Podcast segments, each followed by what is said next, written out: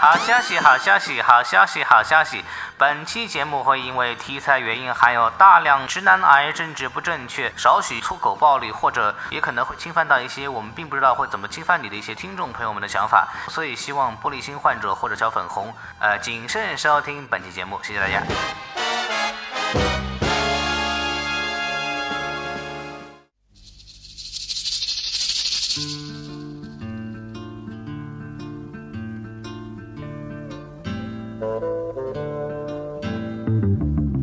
哎，好，欢迎收听什么电台？哎我是王老师。我是西多老师，我们什么电台北美分部啊，又来给大家做节目啦。没错，好久不见。没错，哎，我西多老师，我们这个今天来聊什么电影呢？今天我们来讲一部这个特别特别重要的电影啊，呃很多人誉为今年必看没有之一啊。这么厉害，那这对个电影叫什么呢？这个电影就是昆汀的这个新作，叫做《好莱坞往事》。哦，英文名字叫《Once Upon a Time in Hollywood》。对，您这啊要不要用这个印度口音再来一次？哎，就是印度人说呢，就是 Once Upon a Time in Bollywood，不是， 哎哎，我好像 Hollywood 国 Hollywood。家都变了，您 这个，对对啊对，所以我们这考虑到啊，这个讲昆汀电影啊，这只有我们两个男士，是不是有点有点不够意思？对对对不对，然后我我们就和西多老师呢，哎我们就尝试着男扮女装一下啊，没错毕竟大家喜欢听小姐姐来来说节目，是结果我们互相一看啊，就心动了啊！对都都吐了，啊，怎么这么这么可爱的男孩子呢？对 不对？是是是，啊，于是我们就专门说，哎，我们既然是讲昆汀，哎，昆汀的电影他有一个特点啊，哎，他很喜欢脚，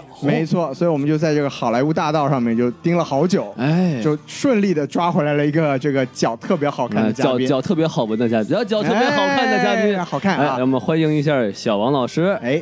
Hello，大家好，我是脚很美丽的小王老师。哎还自己这么说，感觉还有点不要脸是吧？毕竟我们是一个播客节目啊，所以你你你怎么说脚好看，大家都你就听着自我感受一下对啊对，对啊小王老师，您这个第一次来，跟我们这个听众们介自我介绍一下啊。啊、我是在就是洛杉矶这边做制片工作的，然后正好跟王老师有一面之缘，然后就被邀请来到这个节目，跟大家分享一下这部电影。没错，就是王老师看到了小王老师的脚之后，就觉得非他莫属啊。昆汀这个电影非他莫属，是嗯对的，吧没错嗯，所以我好，们也这个掌声欢迎一下小王老师，哎，哎我们用脚鼓掌啊！哎好好 好，有点累啊。啊，对行，对那对。我们就正式开始讲今天这个内容啊。，好，没问题。那我们这个先按照我们这个平时的套路啊，没错我们这个先说一说这个电影的评分情况。行啊，这石个头老师来说一下。没问题，这个我给大家介绍一下，然后介绍的时候，这个听众们可以自行想象一下小王老师的脚哎，啊。好 嘛，嗯，就是这个电影呢，现在在我们录制的时候呢，在北美已经上映了两周。目前的情况，这个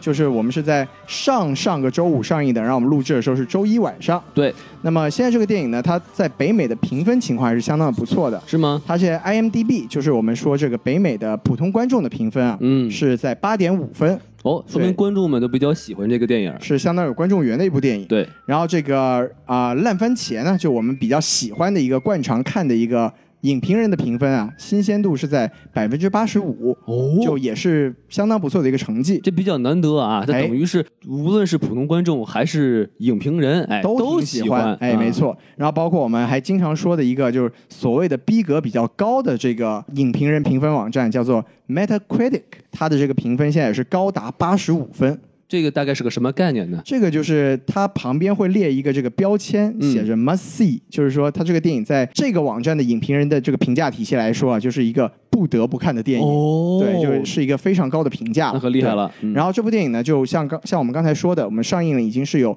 一周多的时间。那它美国上映的时间是七月二十六日，然后首映的时间呢，其实是在今年的这个戛纳电影节。哦然后由于啊，这个我们中国的博纳影业是参投了这部电影，哦，投资达到百分之二十五，嘿所以在之前呢，其实有网传过呀，这个会在中国比美国提前上映一个星期，也就是说，曾经传言说七月十九号就会在中国大陆上映这部电影。对当然现在也就证实了，那传言只是传言而已。是的，是的，对这这个传统没有延续下去啊哎，没错，没错，没错。对，然后这部电影的这个评分情况大概就是这样。然后它的啊，成本呢是九千万美元。这已经不算很高了吧？这个我觉得已经很高了，因为一般像好莱坞，它有一些这种大片的成本就是四千五百万美元啊，五千五百万美元这样。这样一部电影没有特别激烈的动作场面，而且没有那种科技的特效，它能达到九千万美元，我真的觉得是索尼哥伦比亚爸爸对昆汀真的是真爱了。基本上都是花在了这个卡斯身上了，哎，是吧感觉是这个样子的。对，你看，这就是来自为什么我们要请小王老师，是不是专业的这个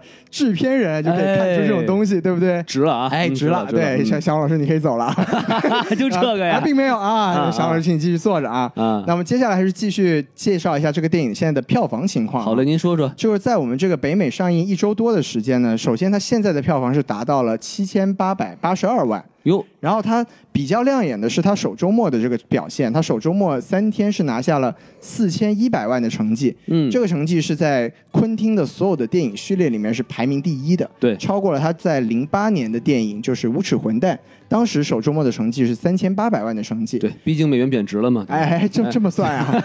啊，对，然后包括呢，我们提一下，就是这部电影它是在三千六百五十九块屏幕上上映，这也是创下了昆汀在北美的最多开画的屏幕数的一个记录。那等于是说，昆汀这个电影虽然它名声很大，但它其实并不是为大众所接受，是这一个意思吗啊、？其实应该说，昆汀这个导演吧，他毕竟不是传统意义上的商业片导演 OK 就是他有很大的一部分的这个就是影迷的这个追崇者，但是他的电影，就我们说一个成功的商业电影是要让很多。不是真正的影迷也要走进电影院去看懂，了他懂了就在昆汀的这个角度来说，他还是做不到这一点的，他还是有一个比较小众的一个这个影迷群体。经济效益不是很大，没错啊啊，对，昆汀嘛，虽然我们讲他并不是一个传统意义上的商业导演，那这一次不管是哥伦比亚也好，还是从他的这个成绩来看呢，其实在他的这个序列里面都是还是挺不错的。是那一个很重要的原因就是说，这部电影它的卡斯确实是非常的有看点。看电影之前应该是最亮眼的一个东西，没对吧错，嗯对，这里面应该说，我觉得是可以说是汇集了很多人都特别特别喜欢的一些演员。哎，那说到这里，咱们是不是就可以聊一下这个主创阵容？没错，哎，嗯这个屏幕数在昆汀的这个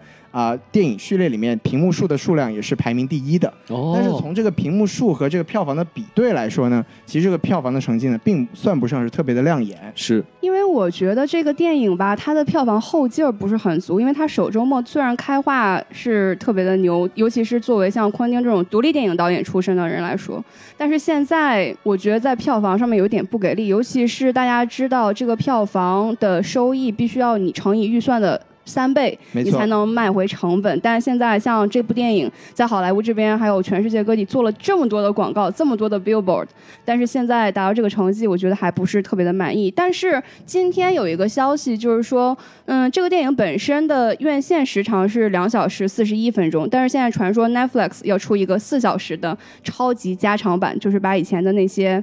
嗯，删减的内容全都给加回来，相信在 Netflix 这边也可以给这个影片的投资商来一点信心吧。哦，就是说，其实索尼哥伦比亚投了一大笔钱，但是从票房上来说，应该是回不了本了。但是在这个流媒体上，包括这个王老师工作的呼噜啊，可能也是会成为他们这个赚钱的一个方向，对不对？齐老师不用安慰我 了，已经 Netflix 了，哎啊，跟我是们吧？没关系对对了对啊，跟你们没有什么关系了哈。但这个其实我很惊讶，哎，因为根据就是我做的一些研究啊，就是昆汀这个人呢，他其实是很 old school 的一个人，哎，没错所以说他可以接受流媒体去播放他的电影，我还是很惊讶的。我觉得，啊，证明王老师才是这个世界的未来啊。对对对对啊，嗯那我们说回来啊，就说这部电影它，刚才我们说了很多这个数据啊，就我们为什么这么关注电影？除了昆汀本人之外呢，这个电影它的卡斯也是非常的有看点，哎，对，可以说是汇聚了很多人的这个男神女神啊，是的，是的，大家都很熟悉啊。相对来说，我们就根据这个电影里面的人物呢，我们来介绍一下这个卡斯的情况。好，就首先这个男一号啊，就是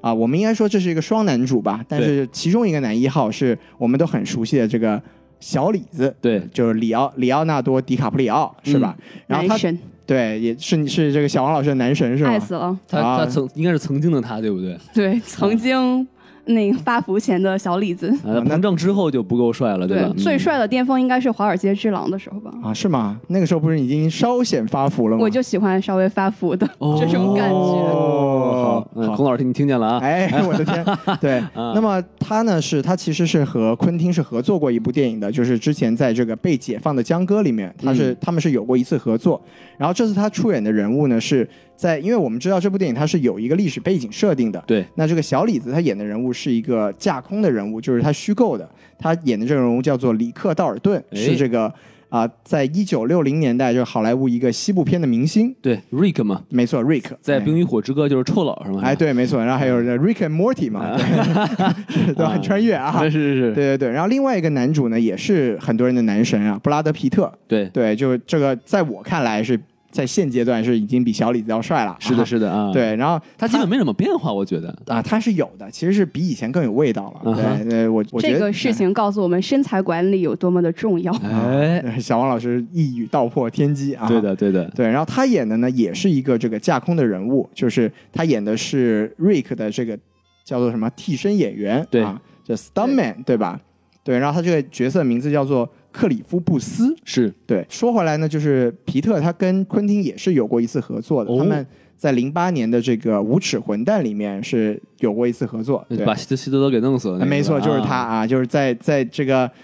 啊纳粹的头上画万字的那个就是布拉德皮特啊，，对他这个确实身材啊，因为他有一个脱衣服的一个戏嘛，没错就可见这个角色确实不能反过来啊。哎是吧小李子也脱一脱衣服，但就完了。了， 都走了。小李子的身材现在做 stuntman 应该就自己死在路上了， 是。嗯，嗯对，，然后说完了两位男主呢，就是这个电影里面还有一个很重要的女主，嗯，对，就是呃，牌面上来说很重要吧，就是在看过电影你就知道，这个其实这个所谓的女主啊、呃比较尴尬。我们对先不剧透，我对们吧先不说啊，嗯，那这个女主呢，这个女演员叫做马格特罗比，有名了啊。对，这个就是我们都非常喜欢的这个小丑丑女对嗯，就是在那一部非常惨的这个自杀小队里面唯一的一个看点。是的，对吧是。的啊。然后她在前两年也是这个拿过奥斯卡最佳女主的提名，嗯就是这个嗯《我花样女王》嘛。对我们当时也聊过这个好莱坞，就就是奥斯卡的这个节目。对，那她演的这个角色呢，在历史上就是有真实的人物。嗯哼，她演的这个角色叫做莎朗塔特。哎，对，莎朗塔特就是这个很有名的波兰导演罗曼·波兰斯基这个死去的太太。哎对，这个也是这个电影的一个很重要的背景设定。这个我嗯们在之后会再讲到这个问题啊我。一开始看电影的时候，我还真不知道是小丑女，我觉得这姑娘长挺好看的啊。啊，王老师哎这个就脱了，就穿上衣服就不认识哎了我说啊。什么？看到脚就不认识了。哎，是吧这样子啊， 啊嗯是主要角色就是这三位。然后这电影里面其实可以说，应该说是星光熠熠，就除了主演之外，还是有很多值得一提的这个演员。甚至于就是配角的这些演员的分量可能比主演还要大。哎，没错，您这么说嗯完全是公平的。就对，比如说我接下来要说这个阿尔帕西诺，哇，就这个可是一个奥斯卡影帝，对吧？是的也是是的老牌的这个演员， 《教父》三部曲，没错。但是他在这里面其实只是演了一个小角色，嗯对他演的其实是一个真实的人物，叫做马文·施瓦茨。哦，表现出来的呢是呃小李子演的这个角色的一个经纪人的形象一，个 agent，对，嗯然后他在历史上应该是好莱坞的一个制片人， OK，对，然后包括另外一个演员就是其实是昆汀的一个老搭档，叫做库尔特·拉塞尔，是就哪个人呢？ Kurt Russell，就是嗯他跟、他跟昆汀合作过两部电影，一个是《金刚不坏》，一个是《八恶人》。 ？OK，对，然后他在里面演的是一个架空的人物，叫做 Randy。他的这个人物在电影里面跟布拉德皮特有一个故事线的这么一个交织，这个我们也可以在之后的这个节目里面再讲啊，好再提到他。嗯然后还有一个就是啊、呃我比较喜欢的一个女演员叫做达科塔·范宁，嗯，她演的这个角色叫做啊、林内特·弗洛姆。如果稍微对这个电影有点了解的人知道，她的一个故事的设定是这个曼森家族的一个杀人案。是的，然后这个啊、达科塔·范宁她演的是曼森家族的其中一个人。哦，对，这个就我们也可以在之后的这个具体的内容再讲她的这个戏份、啊。就具体像不像，咱们到时候再说。没错好吧没错哎，然后，当然，我们不得不说的一个人就是这里面出演李小龙的这位演员，是的对他叫麦克默。哎，莫麦克，啊，哎，没错，嗯，就是啊、他怎么说？我在我自己看来吧，就三分形似，有点那意对，思，三分神似，但其实也不能说是特别像。两位老师不知道怎么看？感觉他这个脸啊有点儿就不像李小李小龙那么消瘦哎，啊，对吧？我觉得他这个麦克默他真人本身的脸型是和这个电影里面李小龙的脸型完全不一样的。在电影里面，他把他的下颌给削尖了，就是哎更去靠近李小龙的这个形象。而且我觉得值得一提的是，他们家本身是在美国的东部开道场的，所以他本身有这个武术的功底，然后以前也哦参与过像街头霸王 （Street Fighter） 的一个 sh- 呃 shooting，而且他本身是跆拳道啊这方面非常厉害。就也是一个打星，对，武术明星了，是不是？是。然后这次就想拙劣的模仿我们的李小龙，哎，哎，这个这个问题我们接下来就也在接下来节目中也会提到。必须严肃讨论这个问题。为什么要用“拙劣”这个词，对吧？哎，没错，对。然后最后一个呢，就是这也是我自己想提一下的，就是这里面有一个很小很小的角色，这个女演员叫做玛雅霍克。哦那她是谁呢？她是这个我们都知道，昆汀有一个女神啊，对叫做乌玛瑟曼。嗯，然后这个乌玛瑟曼就也是，当然也是年过半百啊，哎是不是？那现在这个昆汀啊，就是贼心不死，把人家的女儿给找了过来。哎，对这个厉害了这个玛雅霍克就是乌玛瑟曼的女儿。那然么后乌玛瑟曼是谁呢？乌玛瑟曼就是跟呃昆汀合作过很很多部电影的一个女神级的最有名存在啊的，就是杀死比尔，没错，就是《杀死比尔》里面的比，哎，不是那个，是、嗨，并不是比尔啊，啊对，啊就是里面的那个女主。然后那个呃低俗小说里的女主角，没错，没错，嗯对，就是我们都觉得她是特别漂亮的一个女生哈。和对昆汀有过一段柏拉图式的恋爱故事。真的吗？哎对，听说昆汀是没有跟他有什么实质性的关系，就一直说他们是精神性的恋爱的这种感觉。写写情书啊哎，啊，就反给你正拍个电影啊！说说到这里呢，就是因为我们我们刚说玛雅霍克，那霍克这个 last name 其实也是非常的有名，对，因为他的父亲其实也是另外一个很著名的好莱坞演员，叫做伊桑霍克。哦，对，伊桑霍克就是也比较有名，就演过那个林林克莱特的三部《爱在三部曲》嗯的那个男主角。那听说啊，当年这个伊桑霍克和乌玛瑟曼的感情出现裂痕啊，跟昆汀还是不无关系的。啊哦，对，所以这也算是一个成年的一个运势吧。那昆汀是不是觉得就是当不了呃乌玛瑟曼的老公，就干脆当女婿得了？我可以当他干爹啊！行，开开玩笑，开玩笑，开对，玩 这笑，个话题就不要再说下去了啊。嗯嗯对对，说回来，就是玛雅霍克在里面演的是一个很小的角色，就是我们讲剧情的时候呢，会稍微提到他。对然后这个演员他之前在不久之前刚刚是出演了一个美剧，叫做《怪奇物语》的第三季。对，哦，我很喜欢这个美剧，所以我也很喜欢他在里面的表现。是那个 Strange Thing 是吧？嗯没错，没错，我也演的是女店员，对吧？没错，没错，对，也推荐大家去看一下啊。然后讲完了这些演员呢，我们再稍微讲一下这部电影的摄影和剪辑。好，对，这部电影的摄影师很厉害，叫做罗伯特·理查森。为什么厉害呢？对他呢，他是他首先呢，他是有三次奥斯卡，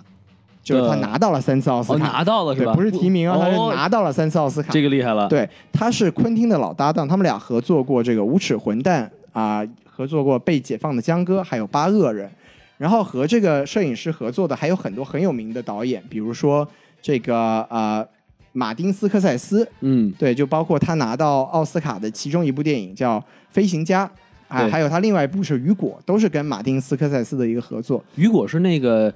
看起来很闷的那个一个小孩儿的那个对，电影，就是一个吧对电影致敬的一部电影。 OK 对，那也是马马丁斯科塞斯的一个很私人的作品了。嗯对，就总之就这个摄影师是一个特别牛逼的一个摄影哼，师。反正就是他跟着昆汀就没有拿过奖。啊 哎，对，就是他拿过奥斯卡比昆汀拿到的要 多。哎哎，哎昆汀拿过奥斯卡吗？作为导演是没有拿过，但他应该是拿过一次奥斯卡最佳原创剧本奖，哦，那对这个电影是是这个《被解救的江哥》。哇，我还真没有看过啊啊，我是吧的最爱，哎，是吗？哎，那我们一会儿最后也可以再好好聊聊这个问题。到时候我得补一下啊。对，然后包括这个电影的剪辑叫做弗雷德·拉尔金，然后他呢就是他没有拿过奥斯卡啊，啊哈但是他跟昆汀也是一个就很老的搭档了。他帮昆汀是合作过这个《杀死比尔》系列，哇然，后包括我们刚才提到的这个《被解救的江哥》和《八恶人》都是这嗯个剪辑师的作品。然后除了昆汀之外，他还就是操刀过我们都很喜欢的这个啊、银河护卫队》哇，厉害了！，对，《银河护卫队》的一和二都是他经手剪辑的，可以然后包括《速度与激情》系列，他哦也有其中几部是他的这个剪辑作品。光头家族，哎，但是啊他好像不是个光头、 啊。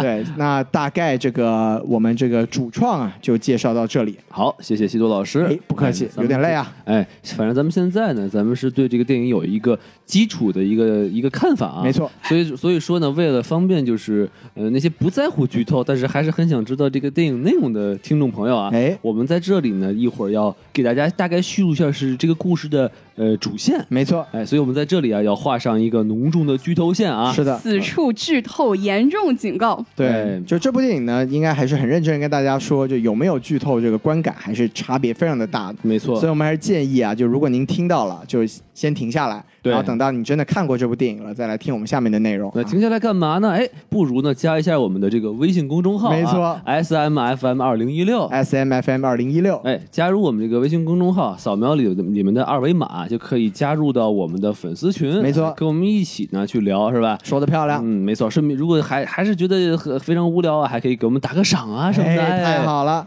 嗯，对好，，那行，我们这个剧透线就画完了。对好嘞，那咱们开始说剧情了啊。，行，那么有请那个小王老师。嗯，大家都知道这个剧情的背景呢，设定是在一九六九年。一九六九年在美国这个历史上，其实还是一个挺重要的时间段。首先，它就代表了一个好莱坞好莱坞黄金年代的这么一个逝去，同时，嗯，电影和电视的这个界限也渐渐的模糊，更多的电视。呃，兴起，然后电影有一些西部片，曾经特别辉煌的西部片也慢慢的逝去。嗯，现在我们跟随的这个男主角呢，就是 Rick，就是之前我们提到的小李子扮演的这个角色。哎，那个他胖子，对，这个胖子，嗯，他是一个五十年代、六十年代这么一个区间内曾经比较辉煌的电视剧西部片的演员，但是现在由于西部片的没落，他本身这个职业生涯也受到一定的影响。然后还有一个他的替身也是他的好兄弟叫 Cliff，这个 Cliff 的人物设定也还挺有意思的，就是他是一个杀人不眨眼，然后可能曾经有过杀妻经历的这么一个人物。好嘛，讲的就是他们两个人在好莱坞和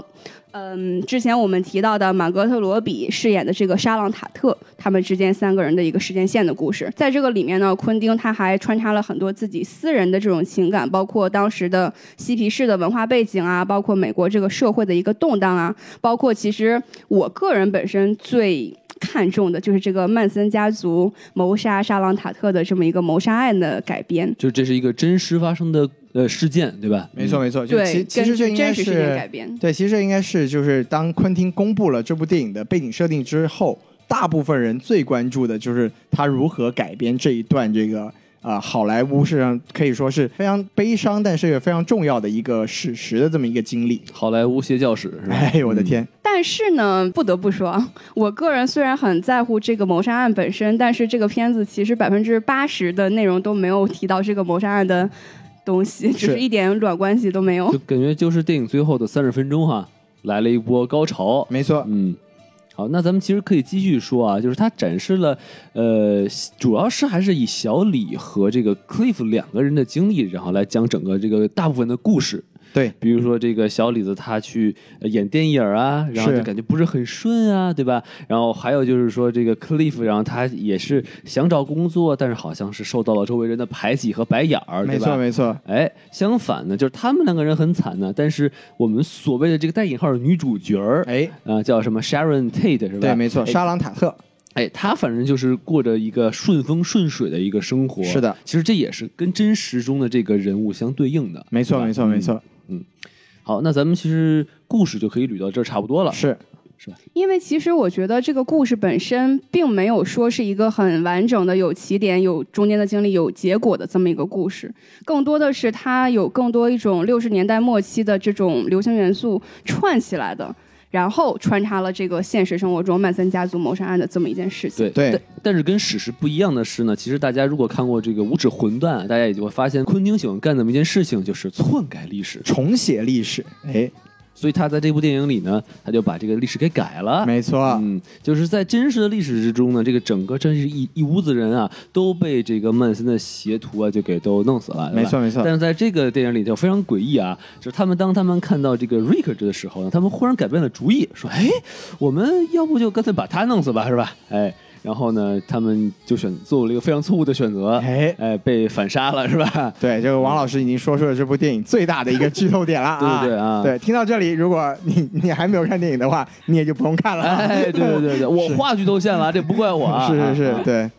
所以那我们基本上其实这电影的所谓的主线剧情，我们也就介绍到这里。是的那我们接下来还是进入我们比较常规的这个首先评分的地方，好我，们来就是看一下几位老师对这个电影的评价如何。就是小王老师，您就以五星的标准来说，您给这部电影打几颗星？我觉得这部电影在我的心中应该是四星，包括在豆瓣上我也给它的是四星。其实我本身并不是昆汀的一个铁粉，而且包括其实他有一些影片我也不是特别喜欢，所以我的评价应该还算是比较客观的。就主要是从他的制片方法来看，这个片子它本身，因为昆汀本身他不喜欢用这种特效和 CGI 合成的东西，没所以它所有的场景啊，包括还原这种六十年代末的好莱坞都是实景去拍摄的。好钱啊，对这个 production 的价值就是非常的高，而且美术老师真的是耗了很多心血啊，在这个里面。想想去年的罗马也不算什么。哎，还是还是是吧很贵，啊罗马是吧还是更贵的。啊对对对对对是啊是是，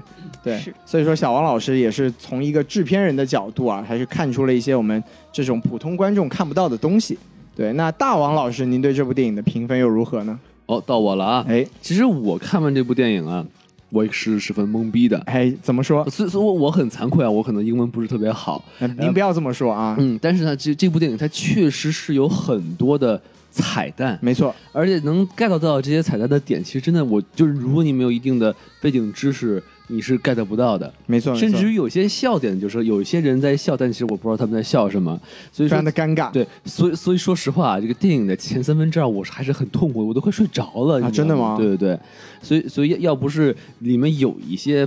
哎，打的镜头啊，或者打美女啊一出来，哇、这啊不错啊，这个，不然我就真的就就睡着了。就睡过去了啊哎啊！但当然了，就是说，就就算是如此，我觉得演员的演技是真的很牛逼哦，是吗？嗯，然后呢，那个呃，而且最后的这个高潮啊，绝对是可以的。所以就是您到底给他几颗星？哎，我就小王老师呢给的是四颗星，没错我好像没有小王老师看的这么嗨啊，哎我就给一个三点五就可以了。啊，就是七分的水平，哎，啊差不。多，是吧嗯，啊，可以的。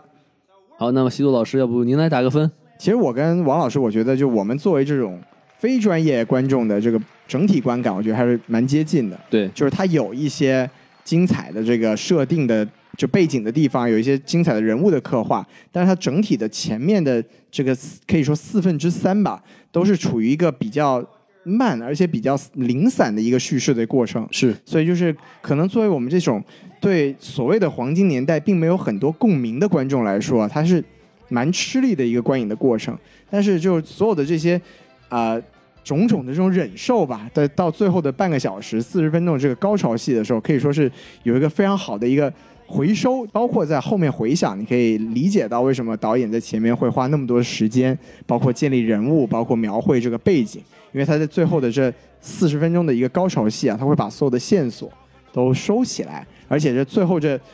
这这一段戏确实也是，首先是很昆汀了，对然后而且也确实可以给这个观众带来一个非常强烈的快感，对所以就是综综合来说嘛，这部电影虽然说我自己觉得它不是昆汀序列里面我最喜欢的电影，哎但，是我觉得它还是在这个及格线还要偏上，就我觉得到不了到不了四颗星，所以我也是给一个三点五星的一个成绩。这里我要声明一下，就是我们嘉宾的打分仅代表我们个人的观点，啊没错，不代表什么电台的本身啊。是哎，如果你们嫌我们这个嫌我们逼格低，说啊你这都看不懂是吧？这是一个六十年代什么什么东西，我太熟了，我们不如您。哎啊说得上我们确实不知道。呃以后请来参与我们的节目录 制。是是是啊，欢迎来报名当我们嘉宾啊，没错我们给你看小王老师的脚啊。哎，太好了！哎，好，那咱们其实说完我们的打分呢，其实我们就要具体的说一说为什么我们会打出这样的分数。没错没错那么不如呢，我们可以先说一下我们喜欢这部电影的地方。我觉得，可以。嗯，那么小王老师，要不您先来？我觉得我有一场戏特别的喜欢，而且这场戏是让我把这部片子它的前半部分和后半部分给割裂起来一段，就是呃，在这个片子里面有一个曼森家族他们居住的一个好莱坞以前曾经拍西部片的农场，但现在已经荒废了，没错所以就是曼森家族的人现在在这里居住。然后这个农场以前有一个农场主叫做 George，他和这个 Cliff。的演员本身以前是在片场有过接触的，是的所以 Cliff 对这个嗯，George 也很熟悉，所以当 Jo 呃 Cliff 跟这个曼森家族的这个女孩儿，她的名字叫啥来着？叫这个， Pussycat，对哎叫，Pussycat，逼猫一起啊对，我的天，啊哎，刚哎，才等会儿说这直译了，直译啊了，对直对译对，啊，没有，刚才那个是一个，首先是一个逼调的声音啊，逼猫， 啊对，没错没错，是啊没有错，对对对哎，对就是这样，对就是这样，对哎，什么猫啊请什么猫请常老师继续啊呃，，这个什么猫，什么猫呃，小女孩儿一起，对对嗯，到这个农场的时候，嗯，Cliff 就发现这个事情好像有点不对，然后他就去要求去见 George 这个农场主，但是曼森家族的人就是用种种借口不让他进去。哎这个时候就给我本身的感觉就是，这个 George 是不是已经被他们弄死了？然后他们不想让 Cliff 看到这件事情，但是就是实际上 George 是没有死的，但是那一段的镜头调度就是让你的悬疑感达到了。顶峰达到极致，然后就让你之前想睡觉的那些点就一扫而光。啊，就我觉得这段不许特别睡的不一样。哎，George 睡了，你都不许睡，没是吧错哎，好，那还有吗？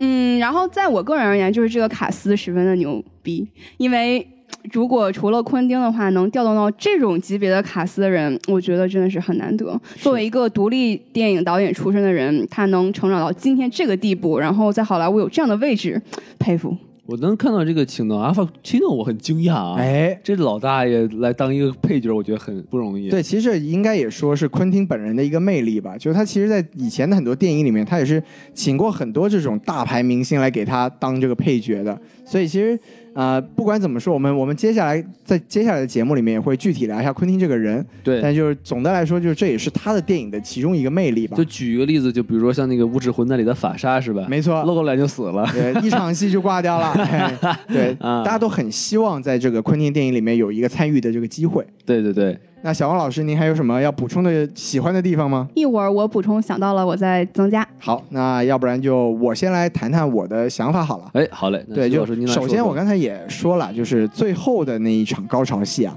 确实是非常非常的爽。没错，对，就是其实我个人觉得昆汀还是有很多这个直男向的这个审美的。对就是尤其是他这种我们经常啊、非常喜欢说的，他这个暴力美学啊，就是他他有一个很好的洒血浆的节奏，哦，对，这方式和节奏都，我觉得是可以让我们这种呃喜欢这个呃暴力电影的男生啊，是是会嗨到的。是的，是对的，他最后一场戏就可以说把昆汀的这个特点表现得淋漓尽致。哎，就包括它其实首先就我们刚才讲剧情的时候，我们说到了，这个是你在前面很多预设都会被打破的一场戏，嗯，就他首先在精神上会给你一个很大的一个反差，然后包括再加上昆汀这种对暴力的这种推崇啊，包括他展示这两个主角的这种杀人的过程，我觉得哎真的是、确实是让人有一种难以名状的一个爽感。用两种截然不同的方式来杀人。没错，没错，对，就是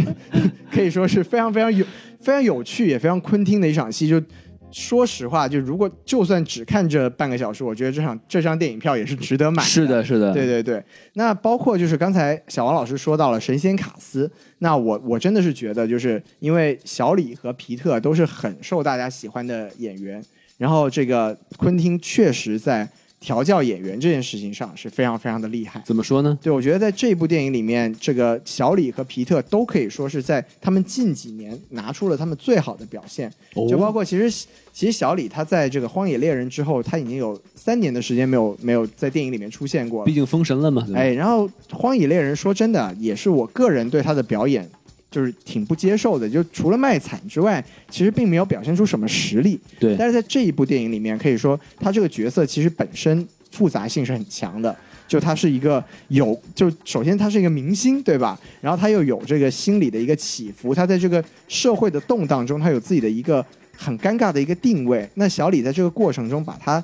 一个演员他的这个紧张也好，他的这种光荣也好，他其实是有很多很漂亮的刻画。对，他这个有很多的这个维度可以来展现这个人物。没错，没错，嗯，就其实包括在这个在预告片里面有这个惊鸿一瞥的一场戏，就是他这个在表演的间隙跟自己生气的那场戏，就是在这个拖车里面，就其实确实还是建议大家去看一下。就是我觉得，如果说小李能凭借《荒野猎人》拿到影帝的话，那这部电影是在这个他真所谓封神之后，真正能告诉大家说他确实是有影帝实力的这么一次表现。对就包括布拉德皮特，我也就我觉得布拉德皮特在这场戏里面的表现真的也是，其实在我看来呢，他更像一个故整个故事的主角，嗯哼就包括他串他的整个角色的行为是串起了整个故事，然后包括皮特的表演呢，真的我也是非常非常的欣赏，然后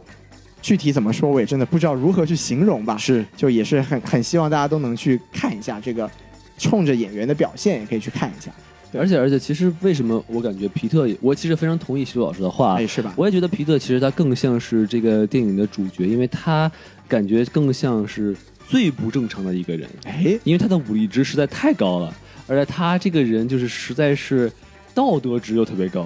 就比如说小姑娘躺在腿上无动于衷是吧？这个在王老师看来简直不敢想象，哎，小姑娘说：“哎，我要帮你来，是吧？哎，做来说说相声哎来提供一个服务，是不是？ 哎是是是哎，我来尝一尝你们这肯德基，是吧？哎哎什么？ 哎我听到了些什么？哎，然后然后他说：“哎，不，哎，你成没成年？哎，我的天，对吧？然后或者这个到最后的有高潮啊，这个惊人的攻击性啊，没。错，哎，所以我一般觉得就是这种最不正常的这个人，他哎才会有这个能力去串起整个这个故事。你再者说了，就比如说他到了那个嬉皮士待住待在住的那个地方，没错，那个农 场，什么人他妈会想起去看那个老头儿呢？对不对？我觉得正常人都不会啊，正常人都不会说啊，哎，这么多小姑娘啊，是吧？他就肯 定，？只看小姑娘是吧对我觉得正常的人都会这样，对不对？正常的男人，正常男人对不对哎啊哎？对，也有小伙子嘛，也有小伙子嘛，啊是是是对吧是？对所以我觉得他作作为这么一个不正常的人，他才获得这部电影里的这个主角的光环王老师把这个演技这个话题带得很偏，你有没有发现？哎，啊！对对对 啊，对，我不知道应该怎么接 下去。是是是，我想补充王老师一点啊，就是我也觉得皮特在这个剧情里面起到了特别重要的一个作用，因为像我们这种底层的好莱坞民工，就是看扎朗塔特和小李子这两个人，就是像另外的两个高级的世界，嗯没错但，是从未来的自己，对未来的自己，但是像梦想中的 自己。但是你不一定能达到嗯，所以就是从皮特的眼中看到，呃，小李子的这种纠结啊，包括他对自己职业生涯的一些，嗯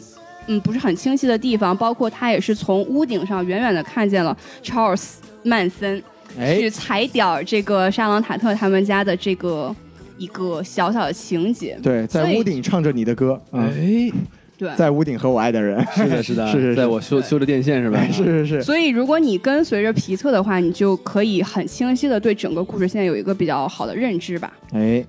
对，其实我觉得小王老师这一点说，也可以带出我就是觉得这个电影我也很喜欢的另外一个地方，就是我觉得他讲的他两他他一对主角是一个演员和替身的关系，但其实他在这个电影里面，像刚才包括串剧情这个是由一个替身演员来串，这个其实它就有一个演员和替身的一个在电影剧情里面的一个错位。就简单的说，就是说小李子他演的是一个西部片的明星，是但他其实他电影里面他只是一个演员而已。那皮特他作为一个民工，他作为一个这个其实是在好莱坞可以说是体系之内又游离于体系之外的这么一个人，哎，临时他工反而是在这个电影里面有一个有点类似西部探险的这么一个剧情。就我觉得这个错位的关系的讨论是一个很有趣的一个东西，可能。在这个电影的表达看来，真正这种好莱坞真正撑起来，他们真正在冒险的人，是像我们这种没有名气、没有没有金钱的这种所谓的民工。对，好我觉得嘛从他这个角度来看，其实是非常有趣的一个解读。是，而且只有我们这样的民工才能活到故事的最后。哎，这么说真的是让我觉得我的人生又有了一点希望，对才不能对？拯救有光环的人于水火之中，没是吧错，？没错，没错。对，所以基本上我觉得我也就这么些这个我喜欢的地方。我们接下来把这个舞台交给这个大王老师。哦，该我说了啊。哎，我觉得其实我最想说的一点呢，就是还是接着这个西多老师的话来说啊，哎就是小李子的这个表演啊，是真的很牛皮。特别喜欢，关键这个 Rick 这个人物啊，哎臭老不是就是就是 Rick 就 啊，是这个他他是一个串戏了啊哎，他是有层次的一个人，因为没错他在电影里他是个坏，是个瓦宁啊，是个坏人，对吧？哎哎呦，哎我讲这个上上海海话了啊话是吧？有点吓人。对对对，然后呢，他在这个戏外呢，他又是一个很敏感，然后对很有危机感，很没有安全感的这么一个人。没错没然后错，他就把他刻画的非常非常的好，然后并并且同时呢，他可以表现出他的这种天赋和他的这种敏感性，尤其是最我最喜欢就是他和那个小萝莉的那一段戏，啊，您就喜欢那个萝莉，哎，这萝莉可真太好了，哎是长得真不哎不是不是，哎等会 儿啊，啊，不是那回事儿啊，不是不是那回事儿 啊你这是犯法，哎，我这这这我这是钓鱼执法是吧？我看哎是看是老师的反应啊，是没错，就是你看他那段戏，就是他首先他一开始很质疑自己，因为没他错刚才没错大家都说了嘛，他有一段戏说觉得自己没有表演好，忘我已词经儿过了，气了，对对我已对经不行了，对，然后结结果呢，他突然灵机一动是吧？然后就是嗯哎什么拿枪指着小姑娘，露出一个什么呃鬼魅般的笑容啊，然后所有人都说啊你演的太好了。没错，哎，他自己又很害羞，然后就但是慢慢又哭了，感觉说是自己不容易，对吧？是这个小女孩给了他肯定，对对对，所以这块儿其实我能感受到小李的演技是真的是在线，嗯，大王当时也泪流满面，是吗？对，感觉是啊，别人在听完我说相声之后是吧？哎，你说的太好了，啊，你说了什么呀？是 吧？什么玩意儿？什么鬼？ 啊，然后另外一个我还想说的啊，哎就是他的这个 set up 和 payoff，哎呦，您这厉害了，专业词汇嗯，啊！什么意思这是？哎，我这个中文怎么说？，哎，老华侨我也我也不会说、啊 是吧反正就是说的铺垫和他最后这个实呃实现的、哎呦这这个个翻译这个得太过程好啊，是很有意思的，是没错，因为在故事的一开始呢，小李子他演了一个电影儿叫什么呃《Fourteen Fist of Mac Class》，哎就呦是就是他好像是去德军那儿去烧烧别人哈，对然后拿拿着一个火焰喷射器，是这啊这个这个片段，其实感觉上是有一点昆汀对自己的戏谑，就有点对他自己拍的这个无耻混蛋的一点致敬吧。嗯有，而且我发现他好像特别喜欢用这个喷火器这种武器。啊，他就喜欢那种特别不讲道理的血腥片段嘛。对对对，然后就是这只给了之后呢，哎，结果在故事的这个最高潮的时候，小李子就拿出了这个玩意儿， 没错哇，就把那个人喷 死。那个地方是一个很大的笑点，对，其实那个不但是笑点，而且在视觉的冲击上来说的话，都是一个特别大的一个成功。没错，而且真的是一个燃点，对不 对对对对真的对燃起来了。我 我在我不知道两位啊，就是我看的时候，现场都有人在鼓掌。我的啊现场也是，大家都狂鼓掌，特别开心。就是我觉得啊，首先还有一种可能性，是因为大家很同情，呃，那个那个被烧的人吗不是不是不是，很同情沙那朗个塔沙朗特塔特，是是是很憎恨那些没施错暴的没教错徒，所以当他们被烈火燃烧，因为烈火燃烧相当于净化这些污秽嘛，哎呦所以大家说得可能漂会亮给予一种好这种深掌刻呀声啊！对我操，这哪像我呀？哎，这不不 不愧不愧是这个好莱坞的未来啊！王老哎师 哎，嗯你瞧瞧对，哎，对，其实那场戏说回来有一个特别调皮的细节，就是他专门他有一个镜头专门洗就拍了这个小李当时在听那个广播嘛，对他拍了那个广播掉到水里面，当时我觉得我们全场就是发生了一声惊呼，就觉得。哎，那个广播要有事儿，啊哈哎结果到后来好像并没有任 何的跟那个东西有关的剧情，是觉得可能会触电吗？对对对，就其实我觉得就是这就是可以体现出这个昆汀的顽童本色了，嗯就是他有时候确实是在电影中，他是在玩弄观众，他就是自己做一些其实不讲道理的事情，所以就是这也是挺有意思的一个点吧。对，其实还有一个 Sullivan payoff，就是说那个布拉德皮特这个角色 Cliff，哎，他之前一直在喂他狗吃东西啊，没错没错然后他很明显跟这个狗有很很强的羁绊，对，他人狗。情未了啊哎，嘛，你瞧，他是什么玩意儿？这 是，对，人狗恋不是也没哎没这玩意儿啊。然后反正就是，然后最后在故事最后嘛，他就是靠这只狗，哎，一个一个眼神，是这狗就懂了。对，确认过眼神，嗯，对，哎是就就遇到了对的狗，他是吧咬到了对的人， 是，所以说这个地方还是很精妙的、 啊对。对对，然后我还想再说一个我非常喜欢的地方，哎，真喜欢，你这是什么？就是妹子，哎呦，就我真的看得是，出来啊，这是重点。对对对，我毕竟是个直男嘛，对吧？是是是，就是我一直会发现啊，就是昆汀这老大爷，哎，他特别会把女人的这个嘖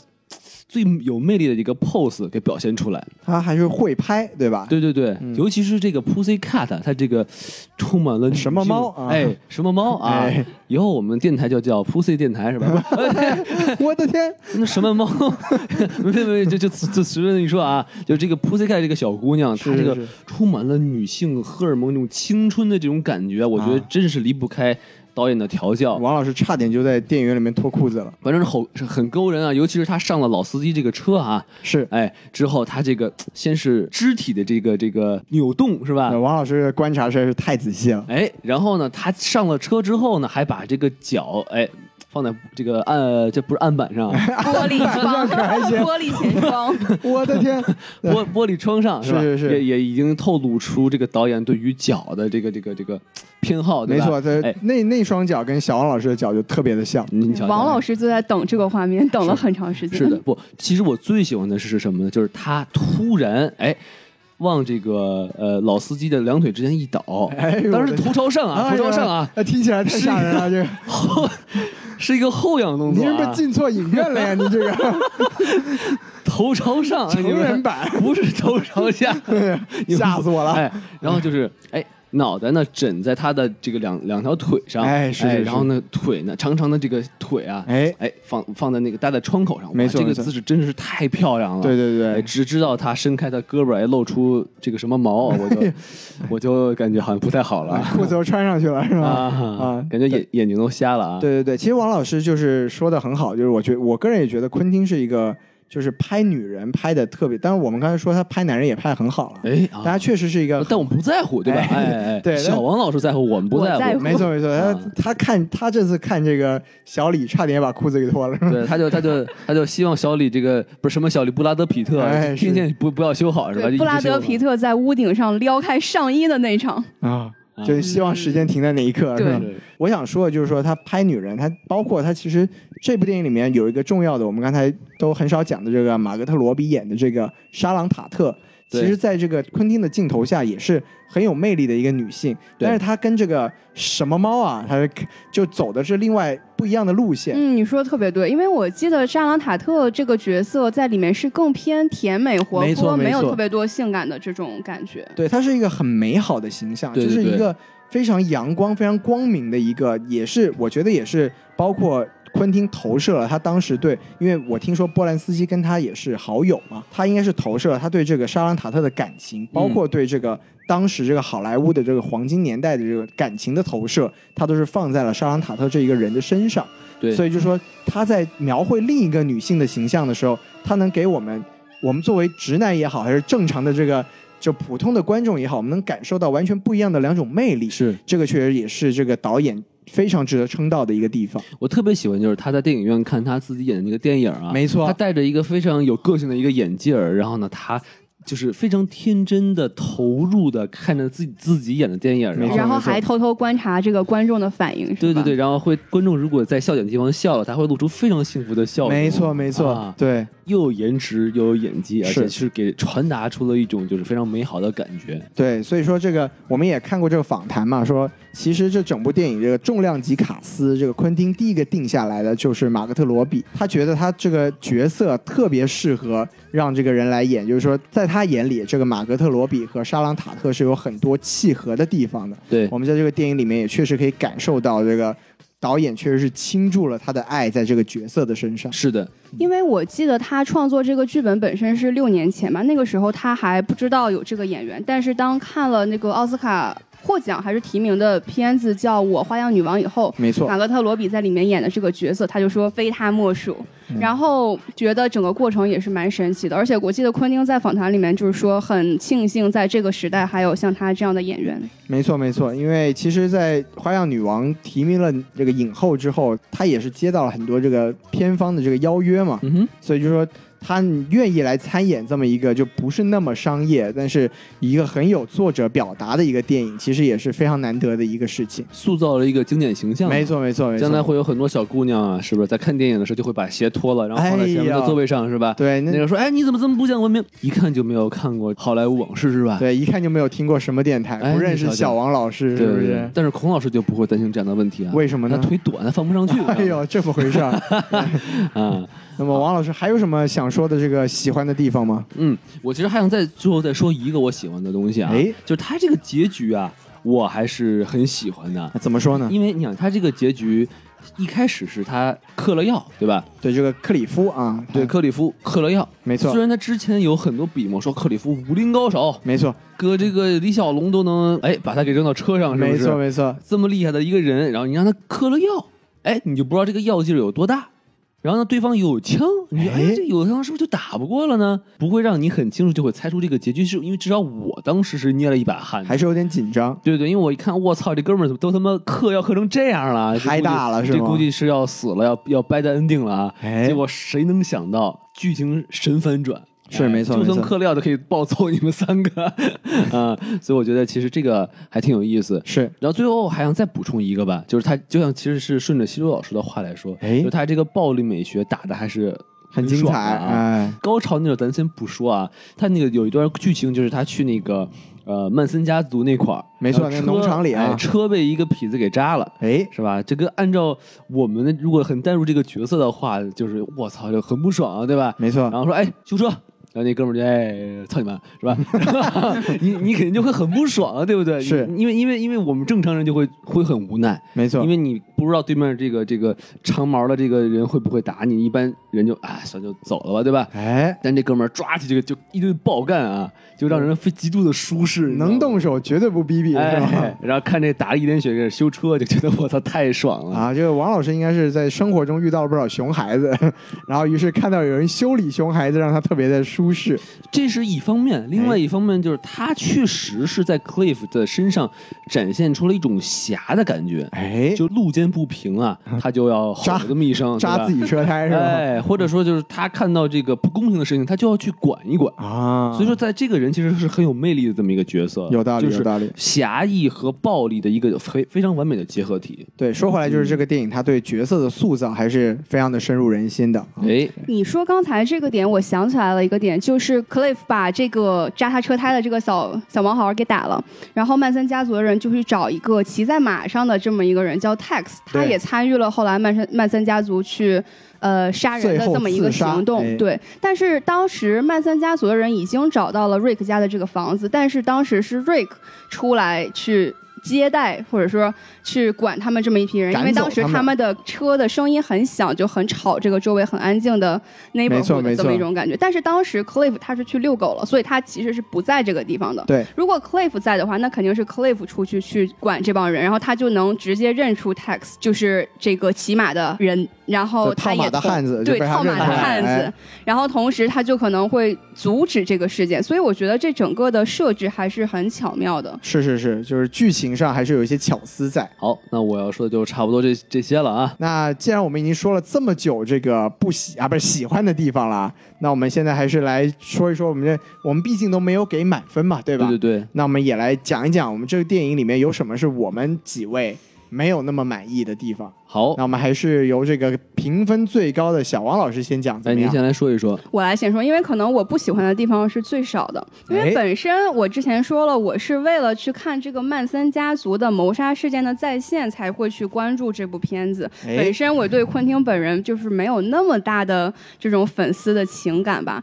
但是我看这个电影前两个小时，就像两位老师说的一样，两个小时就跟曼森家族一点儿关系都没有。有一种然后被骗的感对，觉，就是感觉我买票了，然后我进去了，我看的这是什么鬼？就是被骗了。所货以不我对觉版。得哎 对，而且最让我生气的是，他影片前期的宣传讲的全都是曼森家族事件改编，对但是你看了这个片子以后，就觉得你这个描述是跟片子本身并不是完全能匹配的这么一个描述，啊就让人觉得有点失望吧，或者说怎么样？就其实主要还是一个这个购物预期跟最后的这个对，就产是品买之间家的区秀别。和卖家秀的这么一个感觉。了解了解，但我觉得也比这个《爱情公寓》要好多啊！哎呦毕竟我的天毕竟它叫 Once 这 Upon- 能比吗？毕竟它叫 Once Upon a Time in Hollywood 啊，对它也没错不叫什么 We Are Mansons 是吧？它也没没 叫这个啊， We are Manson 可以是吧？啊，，对，王老师 这个联想的有点远啊，是嗯，对。，不过我觉得我也是可以理解小王老师这个说法，因为确实就不管说有没有这个文不对版的事情，但是因为怎么说呢，曼森家族这个事件它本身在这个好莱坞的历史上确实是非常重要的一件事情。当我们在电影院里面可能抱着这个。想等待怎么样去诠释这件事情的这个心态来看这部电影的话，可能确实跟这个自己的预期的落差应该是蛮大的。是的，对，其实我说回来就是，如果要说我对这部电影的这个我给的分，其实也并没有很高，对吧？对，就我说，除了这个刚才小王老师说的这方面的问题，就其实也不能说是一个问题吧，这应该算是昆汀他自己很任性的一种叙事的手段。嗯，因为他其实他并不是他以我们这种比较习惯性的这种讲故事的方式来起因、经过、结果，然后把这这个所谓的核心事件给讲一遍，他并没有这么做。是，他前面的很长的时间，他其实是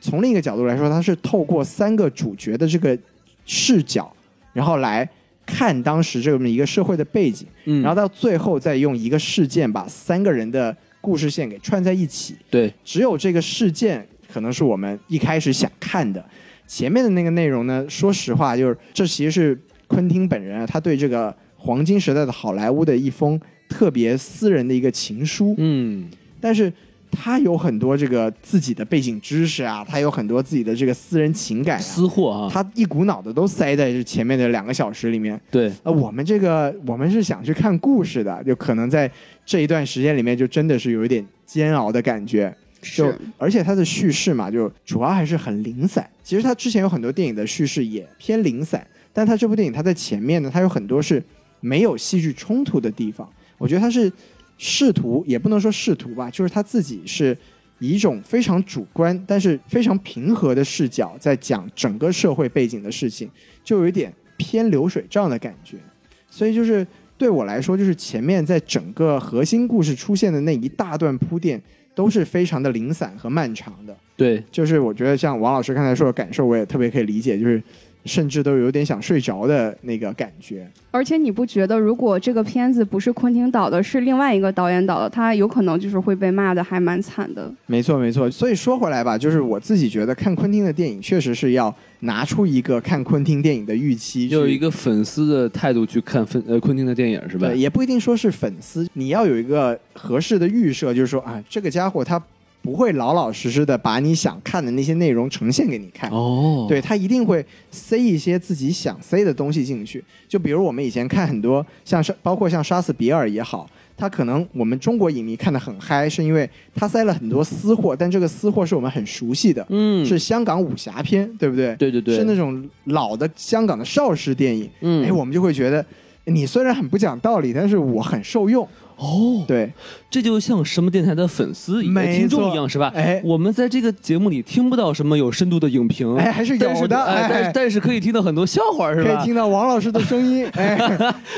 就足够了，是吧？对对对，啊所以说回来就是这部电影，它对我来说的一个问题，可能就是昆汀的很多关于好莱坞黄金时代的私货，并不能戳到我个人，所以就对我来说就不能是一个很好的观影体验。对，对，这其实我们也不能说这是昆汀的缺点，这只能说是这部电影和我们自己本身的喜好对有所出入。对，希望将来会有一个电影叫《Once Upon a Time in 喜马拉雅》，是吧啊、？o n c e Upon a Time in 呃，我什么电台？哎，呃喜喜马拉雅 Pussy 嘛， FM，呃，Pussy Dog 是吧？孔老师演的。哎我的 天，什么呀？是是，其其实我想顺着这个西多老师的话再说一说我的感受啊。您说，就是我真的是觉得，就是 Rick 的这个个人成长的故事太长了，没错没错，它里面插了我都不知道有多少段他自己演的电影，他的西部片儿有三四个吧，没错没错呃，他好像有一个是跟空军啊，还是一群军队的人有这么一个，然后他去去烧德军总部有一个，FBI 有一个，哇，一个一个全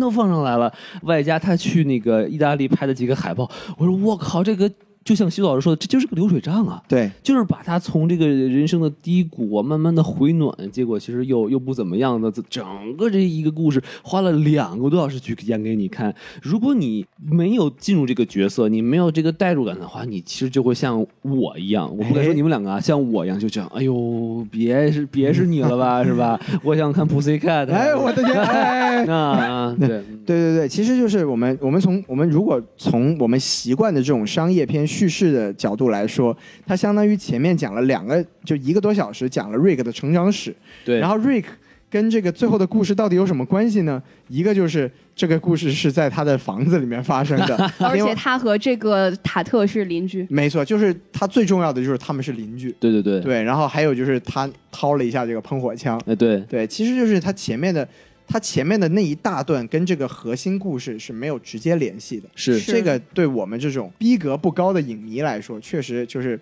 你必须去呃潜下心去理解导演的表达，你才能去感受到他想表达的东西。而且他的故事不是不是一个我带引号啊，哎很精彩的故事，对吧？比如说他是一个什么蝙蝠侠，对吧？哎，哎，他正好也正好住在他附近，然后他行侠仗义呀、对是吧？就他妈妈叫玛莎 呀，哇，我的这种天很精彩，哎是那不哎太不是？精彩了那个。就我说这个意思嘛，对吧？就是哎你要真说他的这个穿插的电影，要不就是开两枪啊，要不就是说点这个坏人的话呀。其实说实话，我觉得没什么太大意思。我觉得啊是， 那既然王老师开始说了，那您就开始您的表演。最要说的是第一个什么呢？哎就是那毛。哎，我的我就知道嗯我操！哎，我就这么跟你说吧，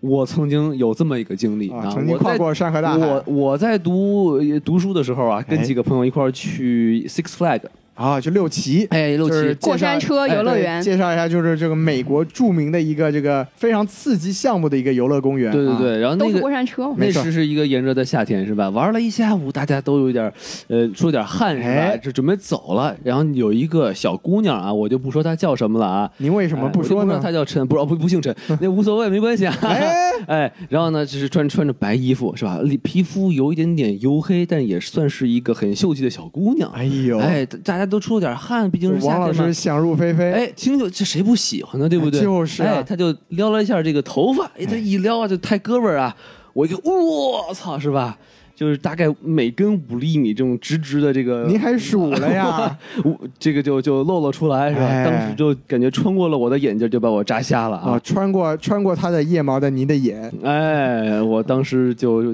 眼前的黑不是黑啊，啊，是您说的毛啊白是什么白然？后 我所以所以说我看到这一幕我就一下想就起了自己的往事。哎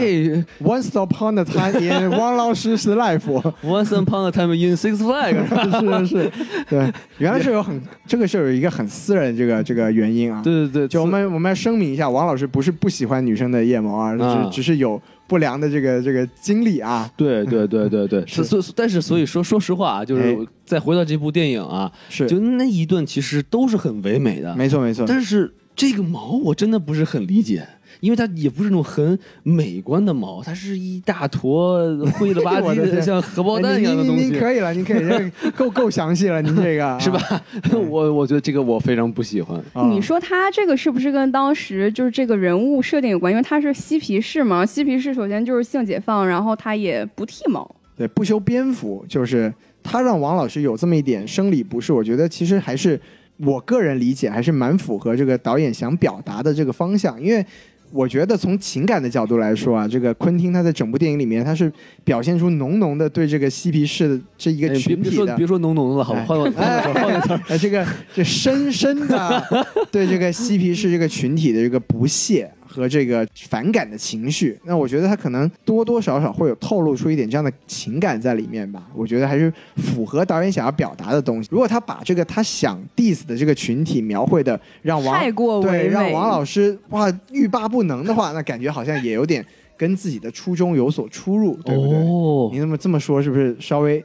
能缓解一下您的一毛之苦？他他就从在这个腋下的部部分把它给抹黑了，是吧？哎，啊，我懂了，我懂了啊， 是不是是不是这么瞎说还有点道理的感觉？感觉生理上舒服多了，是？吧？您您接您接着说，您接着说啊啊，好好，那我赶继续紧。脱离这片毛好，啊！好我继续说啊，我是离开离开离开这片森林啊。 是是是，啊，然后然后我觉得还有一个不是很喜欢的地方啊，就嗯哎这个三个邪教徒啊，没错。闯进了瑞克他们家。哎然后对你没错没错哎然后你就看这个 Cliff 啊，一打二，但我想，哎，不对，有三个人啊， 还有个人在看哎是吧？他就真的在那儿看，哎，他就和那个瑞克的老婆一直站在那儿看他们三个打哎，打假赛，我觉得这个就很不能忍了。你要不就同时跟这个瑞克他媳妇儿打。要不你就是三英战吕布，是 不是？你在这我的儿天当观众就很过分了啊！我觉得这块儿其实让我很难接受就。有点出戏，是对吧对对对，嗯嗯，嗯，我觉得我特别同意王老师，因为当时是 Cliff 和另外一个人打的已经不可开交，这脑袋都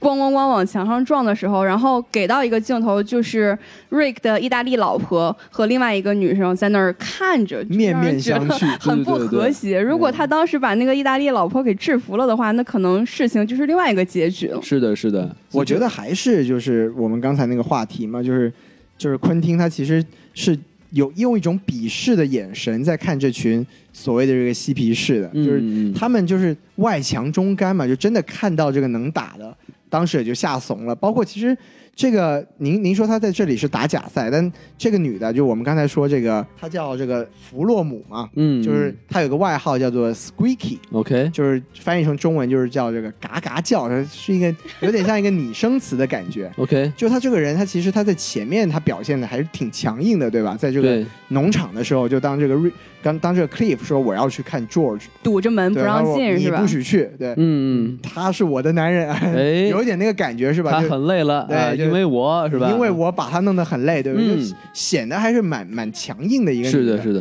就包括我们其实也可以介绍一下，就是这个 Squeaky 这个这个弗洛姆，他确实在刚才也说到了嘛，在这个历史上确实是曼森家族的一个人，真实存在，真实存在，就是这个查尔斯曼森的手下一众年轻女性的一个非常得力的一员干将。哦，这著名的这个标志也是一头红发嘛，对是吧？是，然后他为什么叫这个嘎嘎叫呢？为什么叫 squeaky 呢？就是嗯传说呀，就是这个查尔斯曼森，因为他们占领了这个农场嘛。但这个历史上也是真实的，就是这个叫做乔治的人，他确实是农场的主人。 OK，那么这个曼森家族他们要让这个乔治收留他们嘛，就总要给他一点甜头，对吧？哦所以就是这个这个查尔斯曼森就要求这个 Squeaky 啊，这个弗洛姆去，你去床上伺候他，肉偿了，哎，对你让他爽，他就会让我们留在这里。嗯，那嗯听说呢，就是他们在这个行房的时候啊，嗯这个弗洛姆就会发出这种哎嘎嘎叫这种就是 squeaky 的这个，squeaky squeaky 不不是 不是这么 squeaky， 王老师您这个不是吗不？不不不，您您不觉得这样有点拗口 吗？感觉好像就萎了对，就是哎你对这这这一段小心点啊，啊啊！对，就是啊嘎嘎叫的这个感觉，所以就是说，嘎 嘎嘎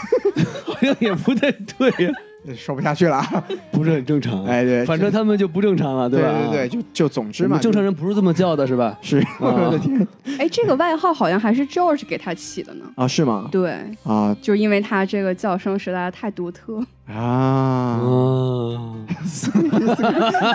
哎，简直不敢想象， 对，我希们我望们我们希望我不要遇到这么独特的女性。我们说回来，我们说回来好，好就是其嗯其实就是说，就是昆汀他还是有，就跟刚才那个夜毛其实是异曲同工了。嗯，就他可能用一种特别鄙视的眼神去看这些，包括这个人因为是真实的，包括那个 Tex，他其实也是真实曼森家族的一个人，嗯，就他想表达的可能就是说，他们在了这种真的要真枪实真枪实刀干的时候，他们就是一群怂货，嗯，就是他们脑子里面就是说了一就是说了一堆这个很伟伟大光光明正确的这么一这么一堆口也号。不正确吧？他们不都是自己是邪恶的化身吗？对吧他们哎，对他们说我们是什么恶恶魔的化身，对不对？啊这些就其实都是昆汀对他们的一个自己角度的一个解读吧。我觉得从这个角度来说的话，就我是可以理解他为什么要这么做。就是虽然说确实是你你你如果真的以一个犯罪分子的角度来看，这群人是脑子是不太正常，对吧？对对对，就是，但你换个角度来想的话，我觉得还是可以理解这个这个描描描述的方式吧。对对他们上来就跑了一个哎嘛，没对错吧没错对那个是乌玛三曼的闺女就是，哎，哎，我哎我我我武器没带是吧？我对对我对嗯给我要我拿，我马上就过来，然后呜就走了，上嗯车先跑，啊是对，其实也是整体的一个表达还是蛮统一的。这其实跟这个无耻混蛋啊是是有异曲同工之妙的。哎你怎么对吧说因为这个纳粹德国，他他这个希特勒能被这个机关枪突突死，他肯定也不会，也是智商有点点问题 哎呦我的天！才会有这种结局嘛，对不对？对，它整体还是有这个昆汀用电影重写历史的这么一个表达在背后吧，就是我们要去接受昆汀的这个设他定。会丑化一些他不接受的人，对是，吧我觉得是有这么一个角度吧。而是且的美化他觉得特别美好的人，对，就像就像沙朗，嗯没错刻在没这错部片子里面。是的，是的。然后最后一个我想吐槽的，啊哎，其实他怎么黑李小龙，这个我其实精神上还是很能接受的啊。哎，啊我觉得这个片子就是它播出以后，除了一些客观的媒体的评论，就是吵得最凶的就是关于李小龙在这个片子里面形象的描写，包括国内也是在这个片子下面，虽然都没有上映，但是大家都是对黑李小龙这一点表示十分的不解。就还是没错丑没错化了一下，就尤其是他那个叫声，对吧？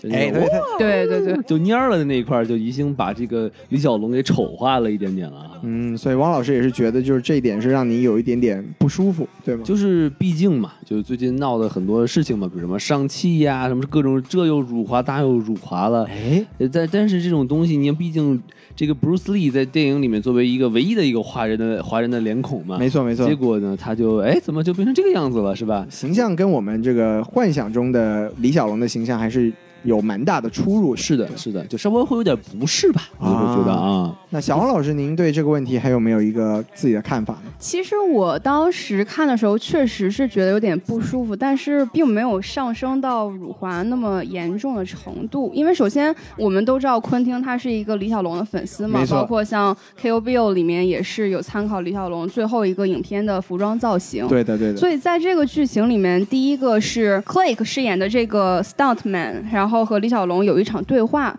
然后李小龙就邀请这个 Click 跟他打一场。没错，我觉得这个地方可能是大家比较诟病的一个地方，因为真实历史中的李小龙好像不会主动要求去邀请别人去跟他比赛啊，这种感觉。就不是很喜欢打架的一个人。对对，然后有三次比试，就是三局两胜吧，这种感觉。第一局是李小龙打败了 Cliff，一脚第二踹飞，对，嗯一脚把 Cliff 给踹飞了一个。漂亮的回旋踢，哎，是吧嗯 没错，哎我看了回旋踢， 哎，对，然后第二局是 Cliff 发现，哎，李小龙还挺厉害，然后就把 Cliff 把李小龙给狂甩，给甩到车上，把道具漂亮车的回给旋扔嗯对，把车给砸碎了。没错然后李小龙发现，哎，Cliff 你也不错。嗯，后来第三局正要马上要开始，大家都认真比的时候，就是被现场的一个呃工作人员给叫停了被一。个大妈哎对叫住了。嗯，对，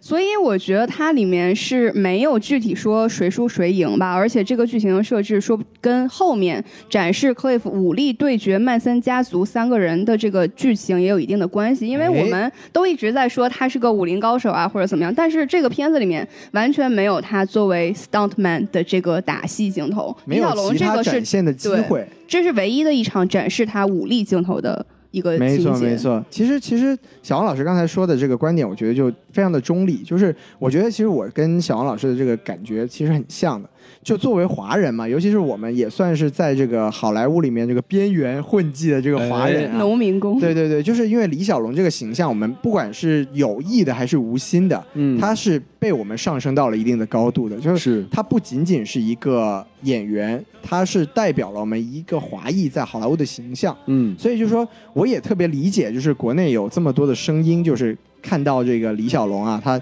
在这个电影里面的形象被这样描述之后，我们有很多人可能心里都会第一时间有这种不舒服的感觉，我觉得也是非常可以理解的。是就包括我们为什么今天专门要拿出来，就除了王老师对这一点有诟有所这个诟病之外啊，哎我，们为什么专门拿出来这个话题来讲，也是就是我们包括电影上映之后，这个李小李小龙有个女儿啊，叫做这个李香凝是吧？哦，就她也对这个媒体有有说过，就说哎，我很不满意这个昆汀对我父亲的这个形象的描绘，就是说把他描绘成一个这个傲慢的人，然后还打连打架都打不过一个替身演员，就是让他特别的不舒服，对吧？我觉得就是从我的角度来说，我觉得从剧作的角度来说，这场戏是唯一一场表现这个替身演员武打实力的一个武力值是吧没错。那你说放在一个六十年代的电影里面，还有什么方式是让他可以跟这个李小龙势均力敌，甚至说比李小龙更稍强一点这个表达手法嗯，来表现出他的武力值呢？我觉得这是一个非常好的一个一场戏。嗯，就从剧作的角度来说，你放一个任意另外一个人都达不到这个效果。是对那我觉得另外一个角度就是，从我个人来说，我觉得我们也实在没有必要真的拿李小龙就代表了我们整个，不仅是好莱坞的华人，嗯，甚至到很多人觉得，哎，你们你们好莱坞拍电影这个丑化李小龙，就是丑化我们整个中国。我觉得完全没有必要这么去想。 OK，就我们完全可以换一个角度说，李小龙在这个电影里面，他就是李小龙本人。嗯，他就是在六十年代的好莱坞一个大家都不可能忽视，然后也非常喜欢的一个华人的一个功夫明星的形象。嗯，从这个角度来讲，我觉得反而还挺开心的，对不还是可对？以就接受的，是吧？对，，就包括说昆汀他本人，刚才小王老师也说，他本人是个李小龙迷，哦，他也借这个机会去给这个全世界的观众再一次这个领略李小龙的这个感觉吧，就不能说是一个真实的反应，对吧？对但他正至少是告诉大家说，哦，在我的电影里面，这个是有你的对存在这的个华这人么功夫种明感觉星。是有一席之地的。 ，OK，我觉得在我心中的那个年代里面。是有李小龙的一席之地的。我觉得，如果从这个角度去想的话，甚至我还蛮高兴的。 所以就说，其实还是看你从什么角度去看这个问题吧。嗯，对而且我觉得是不是要结合当时的这个时代背景？因为一九六九年在好莱坞本身能称得上号的华人就很少，而且李小龙当时并没有达到像后来他达到的那个高度，他应该是刚刚起步的这么一个阶段。在大环境里面，其实你要说回那个年代的话，他还没有是成为一个神的形象， ，OK，他还只是一个普通的一个好莱坞里面的一个人而已。也会有人不认识他，没错，也会有人不哦认识他，也会有也会有人能打得赢他。他只是一个普通的人，嗯他只是一个像瑞克一样，他只是一个并没有到一个就是非常风光的一个一个成就的一个地位。但是无论如何啊，就是你要是对于那些崇拜李小龙的人来说，还是很难接受没的，错对没不错是对的，我可以理是解，可以理解。王老师是不是也找到了这个关于这个饰演者的一段这个采访嘛？对是吧的，是的，嗯，对，就包括他在这里面说，就是我作为一个华人来说，我觉得这场架要是再给我们打下去，呃，再给我五秒钟，对吧？嗯我就要把这个 Cliff 给撂倒了。哎但是故事的角度来说，我们刚才讨论的也说，我们其实是可以理解说为什么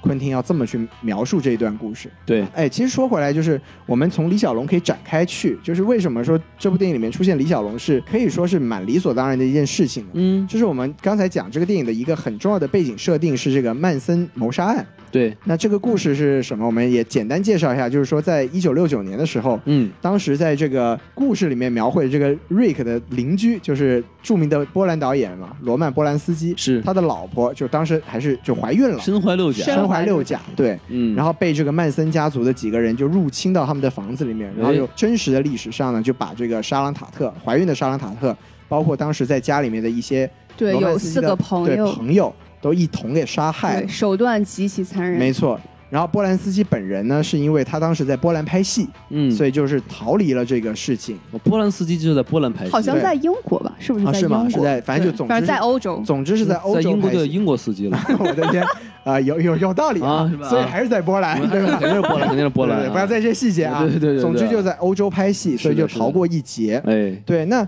为什么说李小龙出现在这个故事里面是有道理的呢？是因为嗯当时这个李小龙是一度成为嫌疑人之一。啊，对，因为在这个故事背景呢，是说其实沙朗李小龙他除了当时是个功夫明星之外，他也是沙朗塔特的一个教练，哦，就是他是一个就是私人搏斗术的一个教练。其实，在这个电影里面也有一个片段展示，嗯对，就是他在跟这个沙朗沙朗塔特在搏击。对，在教他武功。没错，就是然后因为电影，他这个沙朗塔特看的这个电影里头有一段，就是他里面这个角色和另外一个女人在打架。哎，这一场就是李小龙指导他怎么去打的。是的，是然后的，啊联系起来了是吧？对，然后这为什么说这个李小龙会成为这个嫌犯呢？就是嗯，其实波兰斯基跟李小龙也认识嘛，既然都是自己太太的这个私人教练了，所以他们也是有一定的私交。对，所以有一次就是在这个命案发生之后啊，就是有一次这个李小龙就跟波兰斯基说到一句，就说了一句话，说：“哎，我这前段时间我丢了一副眼镜。嗯”对，然后这个是因为在这个命案的现场啊，有一有一副破损的眼镜，嗯，所以就说当时李小龙无意中说的这句话，就一下子击中了波兰斯基，开始怀疑了，就是内心升起一股怀疑，因为觉得哎，这个人武力也高强，对不对？他做出这样的事情也是，就是他有能力可以做出这样的事情。对所以说李小龙是一度成为了这个案子的一个嫌疑犯。 ，OK，当然后来就是因为曼森家族太过于高调，就是他们也是这种邪教组织，就生怕犯罪的这个 credit 被别人抢走，是是是，所以就是是这李小龙的嫌疑也很快就给洗清了。而且波兰斯基其实一直也没有跟李小龙本人说过这件事情，哦，对那这个是那你嗯怎么知道的呢？这个是后来在这个当时应该如果我没有记错的话，是李小龙当时的太太叫 Linda，她的回忆录里面说的。哦，对，然后就说，其实波兰斯基后来说到这件事情的时候，自己也觉得自己这个想法非常的荒谬。是就但是你知道，就是人发生了重大变故嘛，有一些胡思乱想也是很正常的。可对理解。对，所以就说，当李小龙出现在这个电影里面，它是有多方面的原因的。嗯所以就是我们可以从很多角度去解读这个这个场景。就说回来吧，还是说没有必要去太去纠结于说这个导演他是不是有这个贬低李小龙这么一个意思。嗯其他很可能只是出于各方面的考量，更主要的是一个剧作上的一个原因而这么去做的一件事情。嗯，对，有道理。好，那咱们其实这部电影啊，本身是不是就说差不多了？是我们其实刚才已经就是稍微已经进入了这个外延的环节，那是吧咱们就是顺水推舟吧。没错没错咱们，就继续再聊一聊这个，可以从电影本身可以延伸展的一些一些内容。是的是的，对，比如说呢，哎，就是这个按照真实事件改编这个沙朗塔特谋杀案，没错，对吧？它其实就有很多背后的一些意识，对不对？对的对的，嗯，两位老师要不要给大家补充一下？当时这个事件真实发生的时候，就是一九六九年八月九号到十号的这个深夜的时候。然后当时因为像刚才王老师说的，罗曼·波兰斯基在国外拍戏嘛，妻子和四个朋友在房子里聚会哎，然后深夜大概十二点一点这个时候，这邪教组织的人就来了。但是听说之前是这个 Charles Manson，他曾经到这个房子踩点儿，没错，电影里面其实也是表现了这一个场景，在这个电影里面，这个查尔斯曼森本人啊是只出现了一场戏，对，对，就是在这个 Rick 在修电线的时候嘛，就看一个这个小破车。对，其实长得还挺帅，是吧？就过来，其实挺嬉皮士的，就是那种飞了的头发呀、什么的，就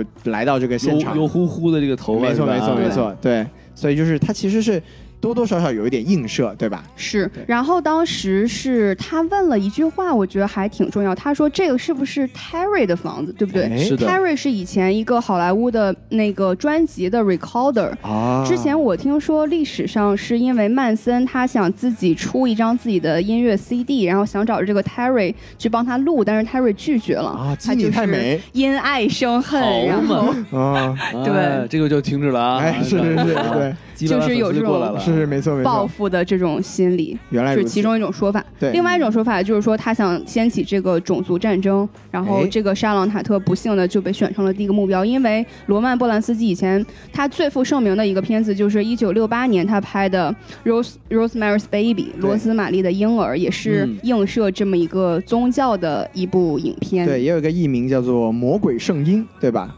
对，讲的是是一个怀孕女人的故事。哦，然后这个婴儿是一个魔鬼。哎，这个哇哦就剧剧透啦，这个啊，哎没事，不要在意这些细节。对，六八年的电影了，剧透线，剧透啊随便剧线，透啊，对对剧剧透线中的剧透线啊，，对，是所以这个可能也对曼森家族他们一直以来的这个信仰有一个冲击吧。没错没错，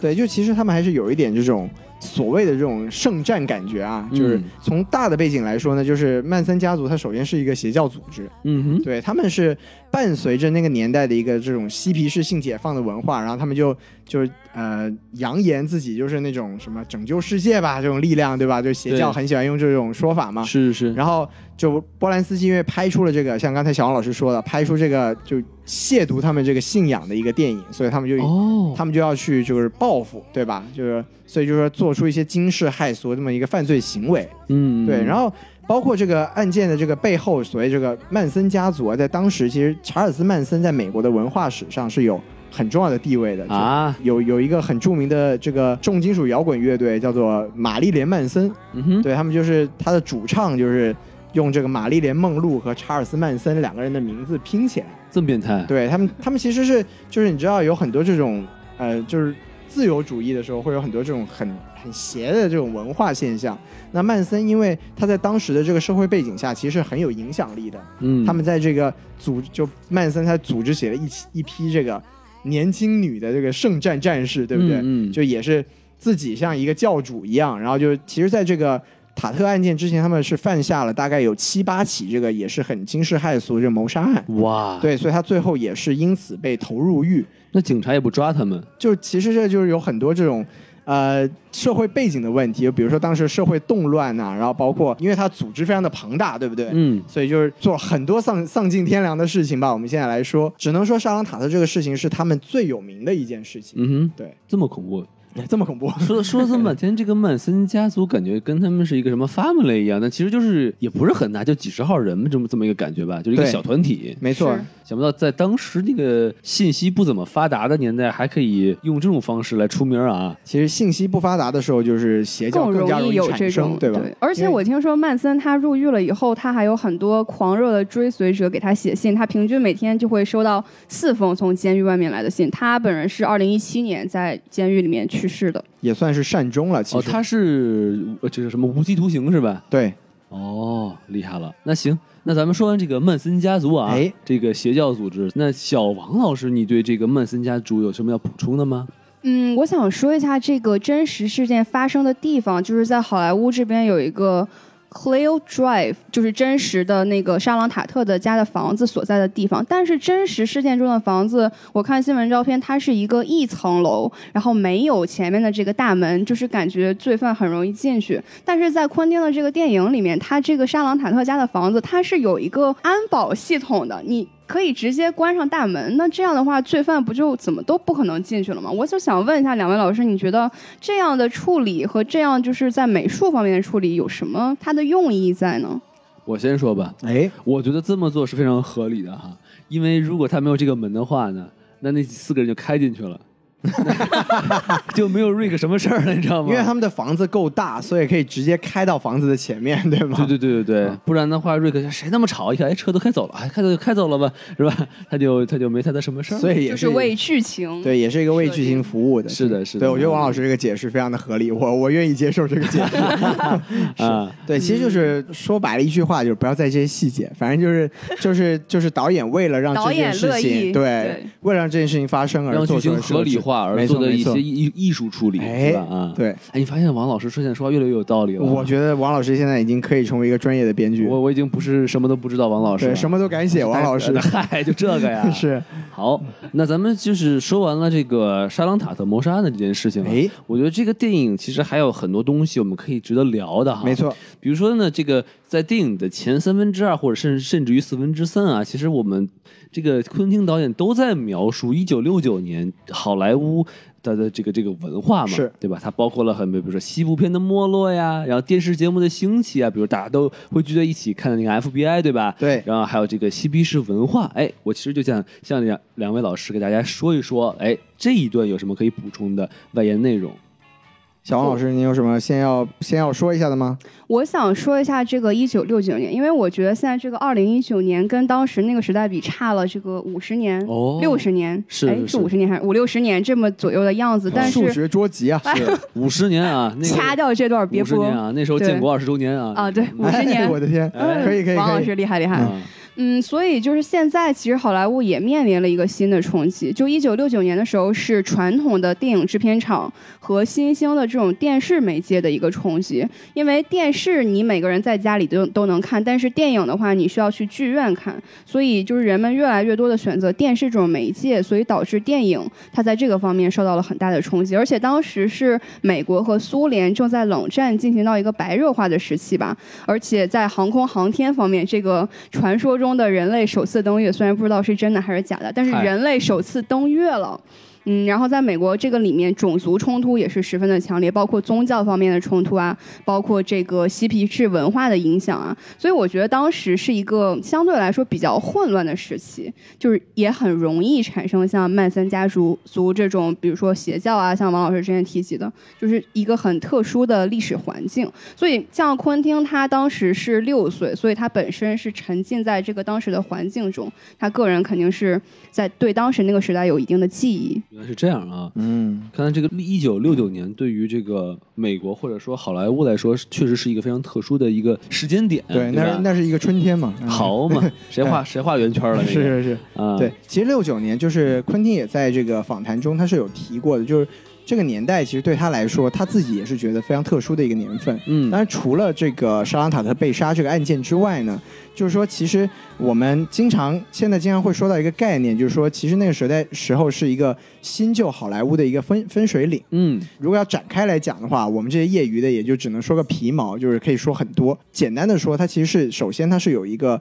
从大制片厂的一个电影到这个啊、作者个人化电影的一个稍微转换的一个阶段，因为像我们刚才讲了，就是不管是嬉皮士也好，社会动乱也好，让这个世界的这种自由主义的这个思想其实是兴盛了很多。就每个人会有，他们会不再去那么简单的、那么轻易的去接受制片厂的习惯性的那种类型片的拍摄模式，就是啊、呃我很清楚能看到这个电影的主角是谁，我能知道这个电影的发展是怎么样，我能我能猜到最后的这个啊、大团圆的结局。就是对当时的很多观众来说，这个模式对他们来说已经没有吸引力了。然后包括太这个套路化了，对，吧包括这个啊、电视的兴起之后，他们也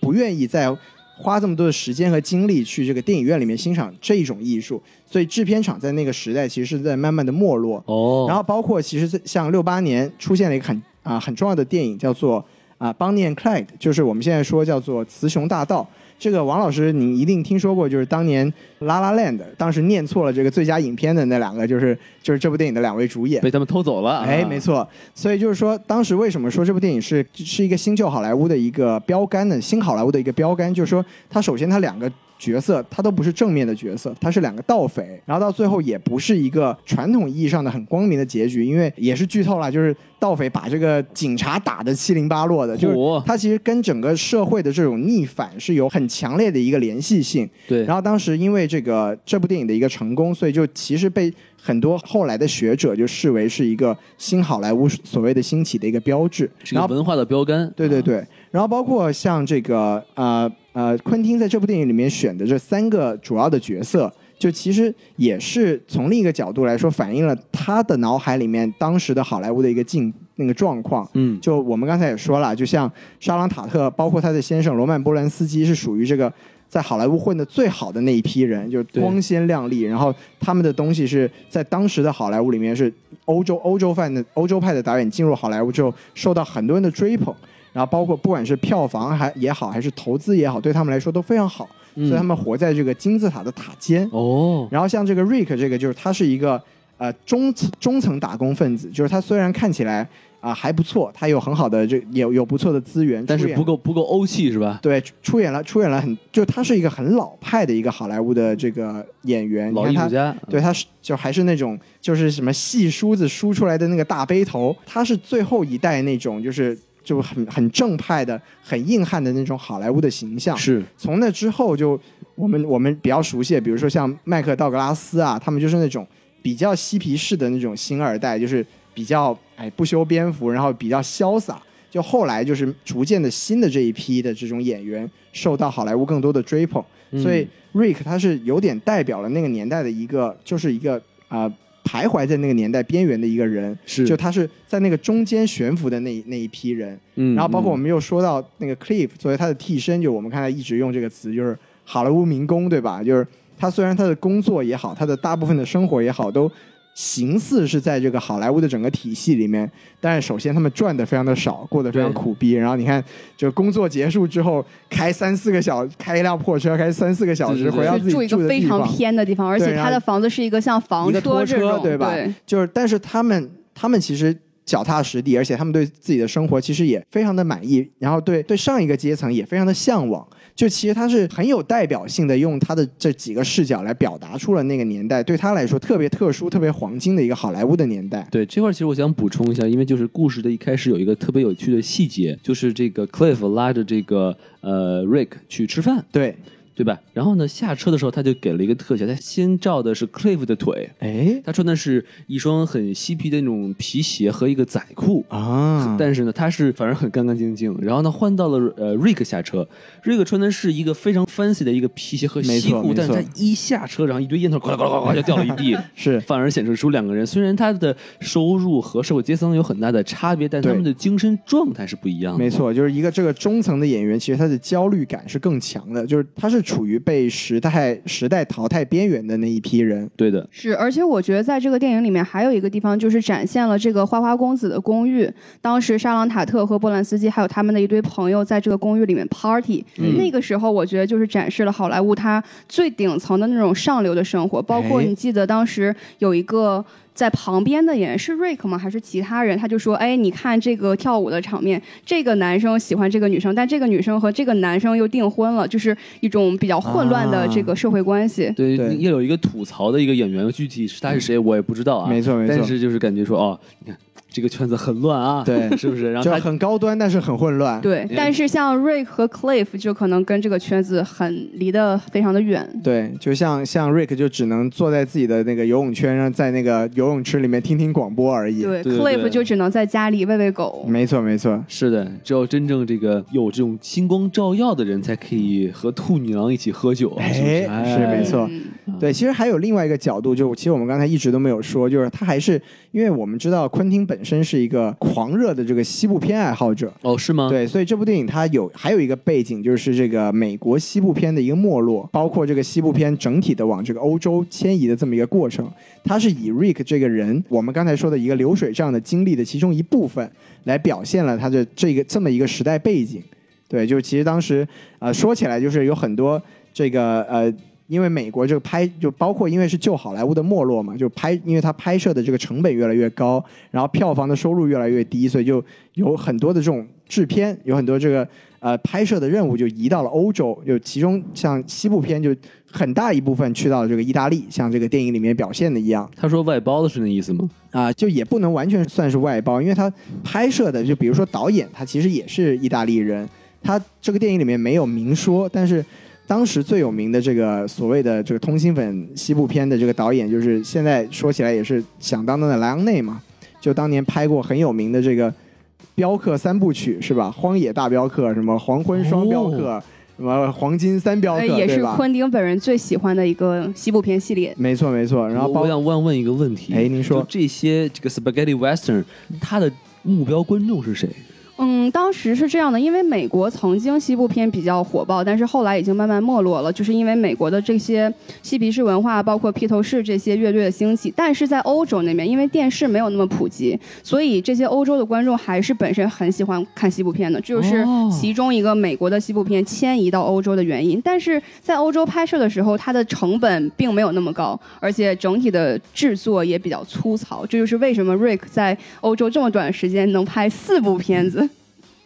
对，这就跟现在这个美国人喜欢看《甄嬛传》一样啊，是吧？哎哎，对，就包括其实他们当时因为呃，在西意大利的这个西部片，他为了打进美国市场，他们也会邀请一些未成名的或者过气的这个美国的电影演员、电影或者电视演员来出演。就像电影里，像这个《好莱坞往事》里面表现的就是啊，瑞克快不行了，所以他就去演了这个啊、意大利的西部片。嗯但其实，在现实生活中，就是我们很熟悉的这个克林特·伊斯特伍德，他其实就是在这个通心粉西部片作为他这个事业可以说是起飞的一个起点。哦，就像刚才说的《镖客三部曲》都是由他主演的，然后他也凭借这几部电影建立起了他这个西部牛仔硬汉的形象。嗯然后之后，你看像现在还在这个好莱坞主流的这个社会里面风生水起，这演也了是演了个骡子是吧哎，？对，演嗯了个骡子，对，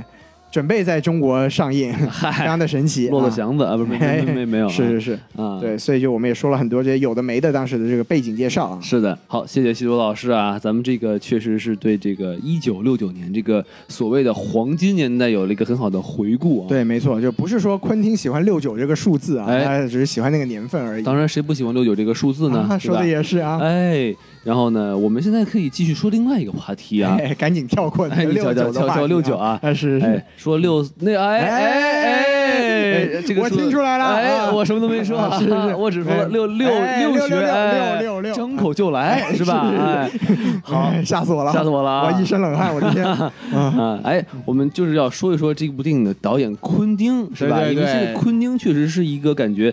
也有点被神话这么一人物啊，比如哎说他什么放出来说哇，我就也就拍九部十部电影儿，没是错吧没？错拍了哎，是已经都拍了超过十部嗯没了，有没有，已经这真的这真的是这第是九部，第九部，真的对是第九部，但但不是把那个什么杀死比尔啊没算了没算了没一步算嘛，对对吧？算了一步算了一步哎哎，所以所以我们其实呢，在这里啊，应该好好跟大家再聊一聊昆汀这个东西。对，哎，这不是不不是个东西 啊，哎，那昆个啊汀这个这个这个人，这个人哎这这个导演，哎，这个这个人是吧？哎对对就对我如果我说的话，其实我看昆汀电影不是很多啊，哎我其实就看过嗯《杀死比尔》，哎然后呢，无耻混蛋是是吧？然后还有这个谁呢？呃，还有谁啊呃，我好还有这个低俗小说，低对吧俗小说哎啊，然我后猜也是啊，是是是，因为这个乌玛·瑟曼好看啊，啊是是吧是没错没错尤其是他这个海报上是吧，呃叼根烟，然后两只脚一交叉，这个 pose 真的是很经典啊、漂亮，对不对？哎，哎，然后再加上这一部，所以呢，我想再听听两位老师，哎，你们眼中这个昆汀他应该是一个怎样的一种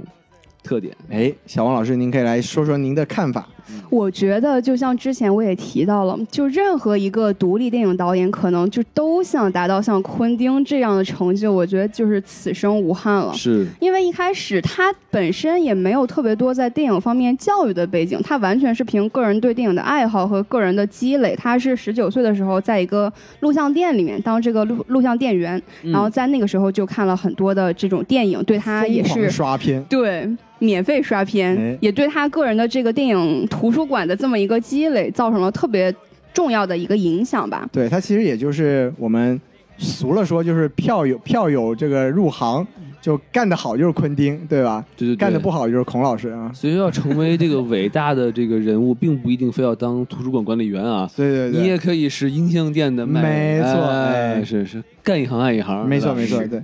然后我觉得他的人生还挺幸运的，因为一开始像咱们这种好莱坞边缘的好莱坞民工，如果你写一个剧本的话，你能卖出去，而且能卖上价格就已经很不错了。像昆汀，他一开始就是卖了他的这个《天生杀人狂》的剧本，是给 Oliver Stone，然后拿了五万美元的这个剧本费，这个在当时已经很高了，好吗？嗯， 然后他就用这个五万美元的，现在也很高，对其实听听到了这个这个民工们的这个羡慕的语气了吗？对对 对，小王嫉老妒、啊羡慕、感恨，觉感觉我身边做了个柠檬精啊，感觉 是啊，啊，然后就用这个五万美元作为他这个落水狗的启动资金，而且当时落水狗是得到了哈维·韦因斯坦的这么一个资助，哎，这这个个名字很重要。哎，这个名字一会儿我们再慢慢细讲。对，然后这个电影本身的预算是一百二十万美元，后来票房就是嘖也是蛮火爆的吧，为这个韦因斯坦公司赚回了本儿，所以他一直后来就是很顺利，而且确认了个人的这种特别呃明显的风格，也是主就是得到了大家非常疯狂的喜爱啊。是不是所有的导演都有这么好的运气的，当然也不是所有的导演在处女座就是《落水狗》这个里面就是能展示他这种大师一般的电影风格，我觉得也是个人努力的结果，所以他这个人生还是蛮励志的吧。哎，虽然不是科班出身，但是确实好， 没错，是吧就是他当时也在想，就是我一个这个音像店员，就怎么就选我当了一个导演呢？ 哎哎哎哎哎，徐老师，是不是？对不 对？在是吧，啊对在作死的边缘疯狂试探，太太可怕了！啊来小王老师，请您 继续，赶赶紧把我给制止住啊！啊然后我觉得他本身这个性格大家也都知道，就是最足控嘛哎，就这是导叫致性嗯格呀！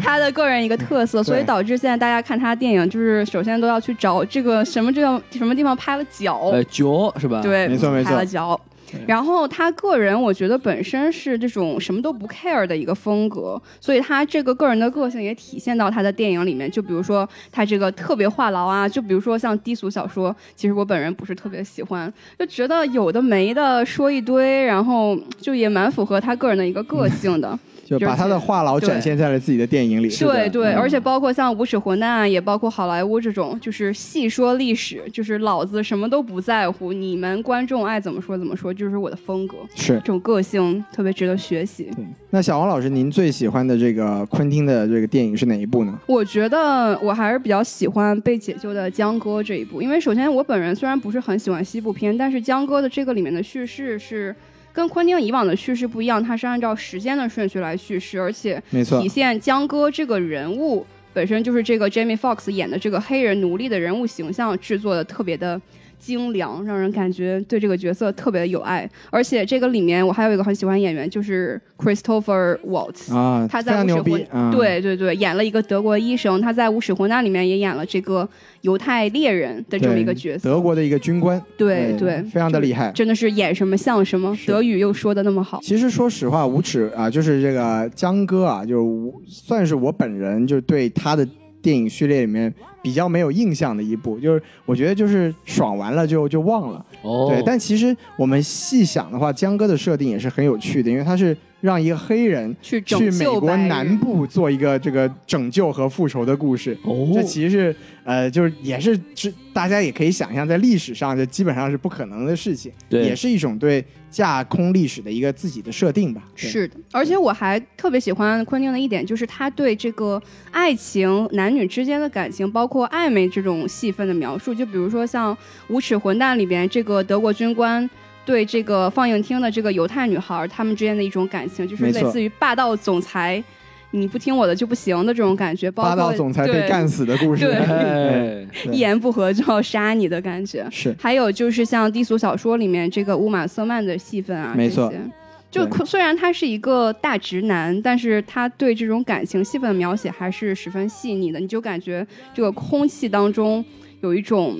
粉红色的心形在流动的感觉。啊，大直男打动了这个美族小王老师。你瞧瞧，哎，对，那大王老师，您您看过的几部电影里面，您最喜欢的是哪一部呢？我觉得这个还是低俗小说比较冲击力比较大。啊，怎么说？首先就是这个演员我很喜欢啊，萨啊姆我尔杰克逊，对吧原来如此，哎，并且这个电影还是很有冲击力的。没错没， 错。他那个黑老大被爆菊啊，这嘿个，您都喜欢些什么什么内容？就这个是很很厉害，很厉害啊是。是是是，对。这个就就感觉反过来了，不是？ 哎，不是我的天，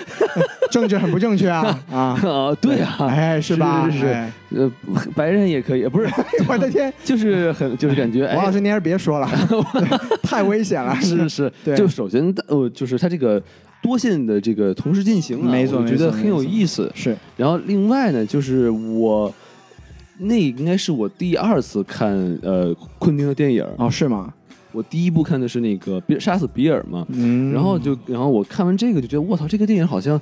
非常的写意，啊就它好像真的是不像是那种很就是起承转合，没错好像就这样哎没错我操，我就想怎么拍就怎么来，是吧？非常任性。性。对对对，对所以所以说你要说喜欢呢，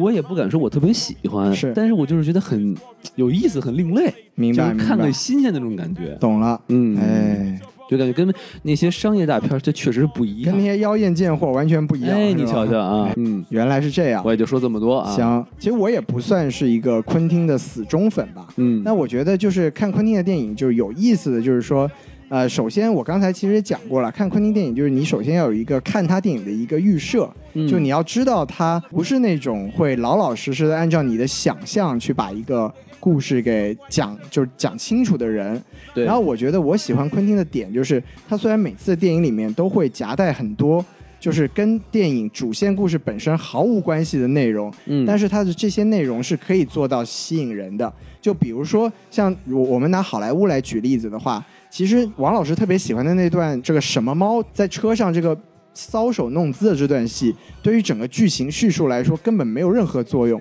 对包括什么猫这个角色在整个故事里面，甚至都没有他都无所谓。是一个带路党，没错，但是他在这个电影里面，他就是放进去了，但是他那一段还是能让我们留下很深刻的印象。是的，这就是我觉得昆汀电影的一个很写，就王老师那个词，我觉得特别好，就是很写意的地方，就是我按照我的想法去拍，但是我还是能拍的让别人爱看。它有一个非常美的地方，能让你印象非常的深刻，没错，没错嗯，。我们整体来说，昆汀的话有几个词我们是逃不掉的，就比如说恋足，我们刚才讲了很久了。嗯，然后就是，其实昆汀是一个很有名的，就是 B 级片导演。哦，然后还有一个我们我们以前经常说的一个词叫做邪典电影。嗯其实昆汀昆汀是一个邪典大师。是吗？就是还是就是简单跟大家介绍一下什么叫 B 级片，什么叫邪典电影。就是哎 B 级片，首先就是当时这个这个制片厂弄出来的一个东西，就是当时在应该是在这个三四十年代电影不是特别景气的时候，那这个制片厂为了吸引让别人去看电影，就是就想出了一个办法，就是说我你买一张票，让你看两部电影。哦就是第一部电影就是 A 级片，A 级制作就是那种哎大制作，是不是大明星大场面？对，然后 B 级片呢，就是哎就是没有成本的，买一送一，啊对，买一送一啊，一般呢就是血浆片儿或者情色片儿，啊，对，所以你像昆汀这个属性就非常的符合了，就是的我就是撒血浆，这是他，哎当然这也跟他这个录像厅属性啊是。摆不出干系的是吧？他当年看了很多很多，这个全都是那种哎有的没的，他看的都是 B 级片儿是吗？要不然就涉黄，要不然就涉暴力，对不对？啊所以就也是他自己特特别喜欢的一个范畴。然后包括邪典是什么意思？就是邪典，邪典电影一般我们说的是它不是一般意义上的一个成功电影，比如说它并不是票房特别特别好，嗯哼，但是它会在一个小范围的一个圈子里面受到特别特别多的人的追捧。这其实也是昆汀这个人一个很大的特点，就是他其实是个独立片导演，对吧？对，但是他有一波这个死忠粉，就是他在一个属于他自己的小圈子里面，他就是神一样的存在。哎，对，所以就是我们首先看昆汀的电影，我们要有这样子的一个标准的预设，就是我们不能以看超级英雄也好看这个正常的商业大片的这个眼光去看他的电影。对，然后我自己对昆汀的电影，就我我除了这个有一部电影叫做《Jackie Brown》，就是中文译名好像叫《危险关系》，哦那个我是我是没有看完，就是呃其他的我都我都大概都看过。嗯然后我自己最喜欢的其实一直都是这个低俗小说，哦，就我觉得低俗小说就是，呃，特别符合王老师刚才对他这个写意这个总结，就是因为本来低俗小说这个片名就很写意，就是。就很吸引我看啊。对，它其实它其 实它那个啊英文的名字叫 pop fiction 嘛，它那个 pop 那个词呢，它除了低俗的意思之外，它还有它还有一个意思就是那种黏糊糊的、没有具体形状的一种感觉。哦，哎，王老师，哎，很不错啊。对，它其实就是呃讲的是什么呢？就是那部电影起名，它就是告诉你了，就是我这部电影啊，我没有什么这个高深的主题，我我也没有什么重要的主线，我就是把一堆胡了吧唧的东西，我自己想办法堆出来，然后让你看。但是你看完了吧，你还得服我。对，哎，我觉得这个，我记得我当年第一次看这个低俗小说的时候，就真的是有一半儿没看懂。我说实话，就是主要但是没有字幕啊，哎不不有字幕啊，有字幕都没看懂。 有字幕怎么看 懂？对，就是，但是它有那个吸引你去继续去想它、去解构它的这么一个一个方式。嗯，就包括我们这次说到这个好莱坞往事，就也许我不知道王老师和小王老师，就也许我并没有那么喜欢这部电影，但是我看完它之后，我会忍不住去了解，哎，为什么昆汀他想要去讲这么一个时代背景，他的这么一个叙事到底告诉我们一些怎么样的一个东西，他是让我有一个去去学习的一个动力。我觉得这是昆汀所有的电影都对我来说非常有吸引力的一个地方。嗯，对，要是我们说回低俗小说的话，就我觉得就是它确实给我们带来了太多很经典的这个这个荧幕的一些它的风格的东西，就比如对那段，当时其实那个约翰特拉沃尔塔已经过气了，嗯，但是你看他那一段那个当时欧洲舞王的那一段舞啊，确实也是成为影史上不可越过的一段经典，是吧？是的后来这个周星驰还致敬过，在这个《百变星君》里面用同样的背景音乐跳一样的舞，其实还蛮有意思的。哦对，所以就是总的来说，就是我觉得我我对昆汀就是，我虽然不能说我我奉之为神，或者说我就是他的死忠什么的，但我觉得就他始终每次电影就是多多少少都能给我带来就不大不小的惊喜。我觉对得对这个在现代这个体系里面还是非常难得的一个存在吧。是就是反正像他这么拍电影啊，哎也就是刚刚才其实小王老师已经说了，就如果你不是昆汀的话，你想这么拍，你就毁了，真的是吧啊很。难，对。嗯，对，所以其实我们说回来就，就是《好莱坞往事》这部电影有一个很有趣的地方，就是它其实是有一个历史背景和现代的一个回扣。就是我们当时说旧好莱坞和新好莱坞好莱坞的一个分界线，就是大制片厂的没落和作者电影的兴起。对。那么我们其实我们回看现在的好莱坞，尤尤其是今年，你看这个迪士尼它。今年就在冲着一百亿票房的目标在在上去，就是然后我们也看到，包括像盖里奇也好像这个蒂姆波顿也好，慢慢的被吸引进大制片厂，然后逐渐的抹掉个人特色。对，都开始拍这个迪士尼公主片了。没错，其实就是感觉你看回这个电影的话，好像又是时代的一次反噬。对，但是我们换一个角度来说，就是你像昆汀他在访谈里面也说，就哎，我这次是这个索尼，就是让我这么任性的拍一个，就是我们作者电影还是虽然说现在是制片厂的时代，是，但是我们作者电影还是有这个制片厂的这个巨头的这个经济来支持，所以说就是每个时代都有每个时代的特色。我他嗯们还是把这个电影当成一个艺术来拍，没错哎没而错不是当成一个快餐来制作，对是吧？的，从另一个角度来说，这个这部电影是今年这个美国的暑期档唯一一部原创电影。哎，是其实你现在回想一下，也是这个时代有这样的电影和作者，真的是非常可贵的一件事情。应该是一个值得庆幸的事情、啊。没错没错就没是错如果没有昆汀这个人的话，哈，哎那我相信迪士尼肯定还在。到时候再想看这种非常具有个人特色的电影的话，那该找谁呢？没错，没错，没错，是的对，所以我们非常的珍惜。嗯是的，对是的，嗯，好，那咱们其实说到这里啊，哎，好啊，这个谢谢西罗老师啊，给我们说了这么多关于这个昆汀的一些看法和这个评哎有的论啊没的啊，啊，是反正我感觉我还是应该再补补课啊，哎，但是看太多了呢，就不符合我的人设了呀，对吧？您现在已经可以编剧了，好吗？啊，哎，但但是对于昆汀，我还是可望而不可及。哎是的，啊是的，是的的，啊对。好，那咱们其实说完昆汀呢，其实我们刚才也提到了这个人了，那就是李小龙，没错啊，布鲁斯利是吧？他这个让人最印象深刻就是那一声咆哮啊，哇，好像不是这么叫的对，就李小有一个冷笑话，我们嗯说李小龙最喜欢喝的是什么饮料？啊，对，喜欢喝水，为什么因为他呢？每次打之前都 water 我以哎为他喜欢喝尖叫，什么鬼啊？是这个饮料这波广告啊， 没有赞助啊，是的是是的是，我对他。打架打架会是 squirky squirky，啊不是我的天，哎，王老师这个不能翻篇了啊！哎这个好好对对好对，我们赶紧说回来。对哎，，我们说到这个李小龙这个形象，我们就会是是想到最近炒得很火的一个嗯漫画形象，没错那就是上汽啊，是就是上海汽车厂。哎，它的不是汽车呢，主不要不是没有没有没有没有，就是啊啊不是哦，不是不是不是那个是上海啊哎气垫厂气垫厂，对对对，它这个气垫儿就特别好了。啊好了，不要闹，做不要闹球鞋啊不要不要不要闹了，不是那个哎不是不是不是，上汽对是吧？对对是一上汽个漫威的一个华人的超级英雄，没错最近首部漫威这个功夫英雄，然后是华人为主角的这么一个电影。没错，对，本来呢一开始听到这个东西的感觉说，哦，是舔狗哎是吧？要舔一波这个中国人是吧？是然后结果莫名其妙，这个画风一转，哎呦，辱华了是吧？你这没个错满大人傅满洲啊，不行了。我感觉这个其实呢，有些人就说了啊，哎说哎，你们是不是太玻璃心了呀？是吧？你们至不至于啊啊！但对其实也有些人说，哎，我们这是吧？虽远必诛啊，不是不是不是， 没有不是这个，没有这个啊，不是这个啊，是是是，就是我们哎。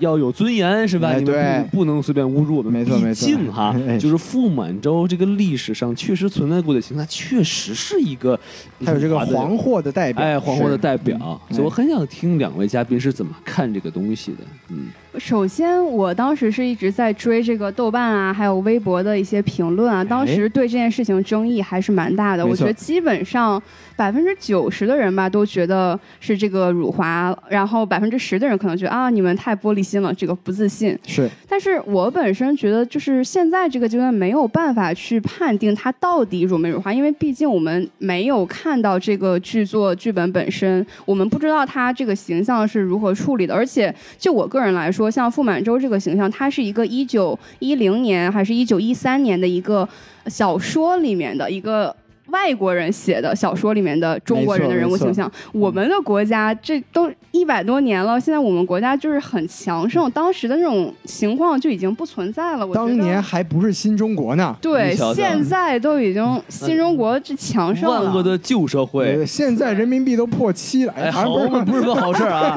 不是什么好事儿啊，是是是，不是我。我们都不是漫画这个专业嘛。孔老师、小宋老师有机会可以再跟大家好好拾到拾到这个事情。而且我觉得，为什么这个好莱坞的大制片厂会启用这个华人英雄的角色？首先，第一个肯定是因为电影市场、资本市场考虑。现在因为漫威的电影百分之二十二的票房都来自于中国市场，我觉得作为漫威的高层，你不可能说主动去拍一部电影，然后里面有辱华的这个元素，是从资本的角度考量，这个就是。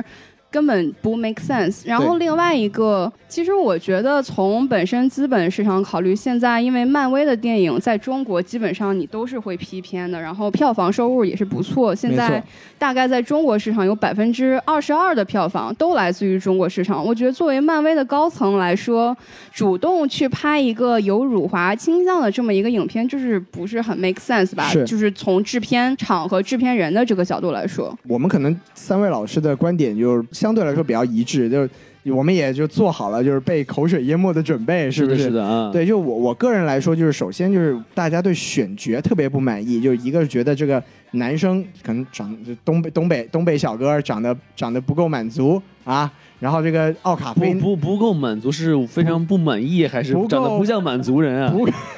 不够满足这不个够粉丝帅们的想法哦哦啊哦，我长得不像满族人，不不满足，还 是是，对，然后还有包很有意思的表达包括这方式个啊这个女主角奥卡菲娜长得太难看，网上有很多这样的声音，对吧？就其实题我觉得就都不是特别的恰当，就是这几个说法啊、呃小王老师不知道怎么看啊？就是我觉得首先就是奥卡菲娜的长相这件事情，我觉得网友们说出来就非常的不合适呃。这点我真的特别生气。就算我被口水淹没，我也要说，因为首先我觉得为什么，是因为这个东方跟西方的审美差异本来就不一样，像。我们在美国学习，然后生活一段时间，他们就是觉得你这个小麦色皮肤啊，有肌肉这种比较健美的女性是他们眼里比较美丽的。但是在中国呢，就可能特别萝莉啊，然后很可爱，这种腿特别倍儿长，然后皮肤又白的女性是特别漂亮的。所以我觉得这个就是东西方审美文化的差异，你是没法避免。第二个就是说，我想说奥卡菲娜选角，我觉得真的没有说刻意去侮辱这个华人长相的一个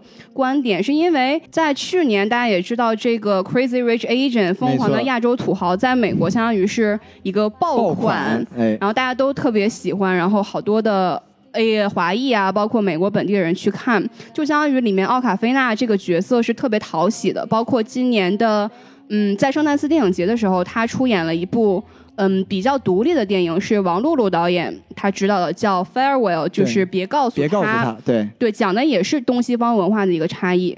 我觉得奥卡菲娜这个女生，她是一个很有魅力，然后现在是在美国市场，美国人本身和亚裔都特别喜欢的一个女性的人物形没错象，所以没错我觉得在她的选角这点，漫威绝对是经过了深度的考量。是然后才做出这个决定。而且我要说的就是，因为现在我在美国的制作公司工作嘛，嗯，就是美国的一些白人的导演在选角亚裔的时候，他确实有一些困难，因为现在的好莱坞本身没有那么多。被大众所熟知的亚裔的角色供你选择，没错这就没比较错尴尬。对。接着刚才这个小杨老师的话说，就我们纯从资本的角度来说，奥卡菲娜这个选择非常的正常，就是她可以说是现在好莱坞的华裔演员里面最火的一个女性演员。对，对，对，我觉得选他就是，我觉得没有错了。就如果你们觉得以我们这个中国人的审美眼光去看，她不是我们眼中的标准的美女，这个没有错。但首先，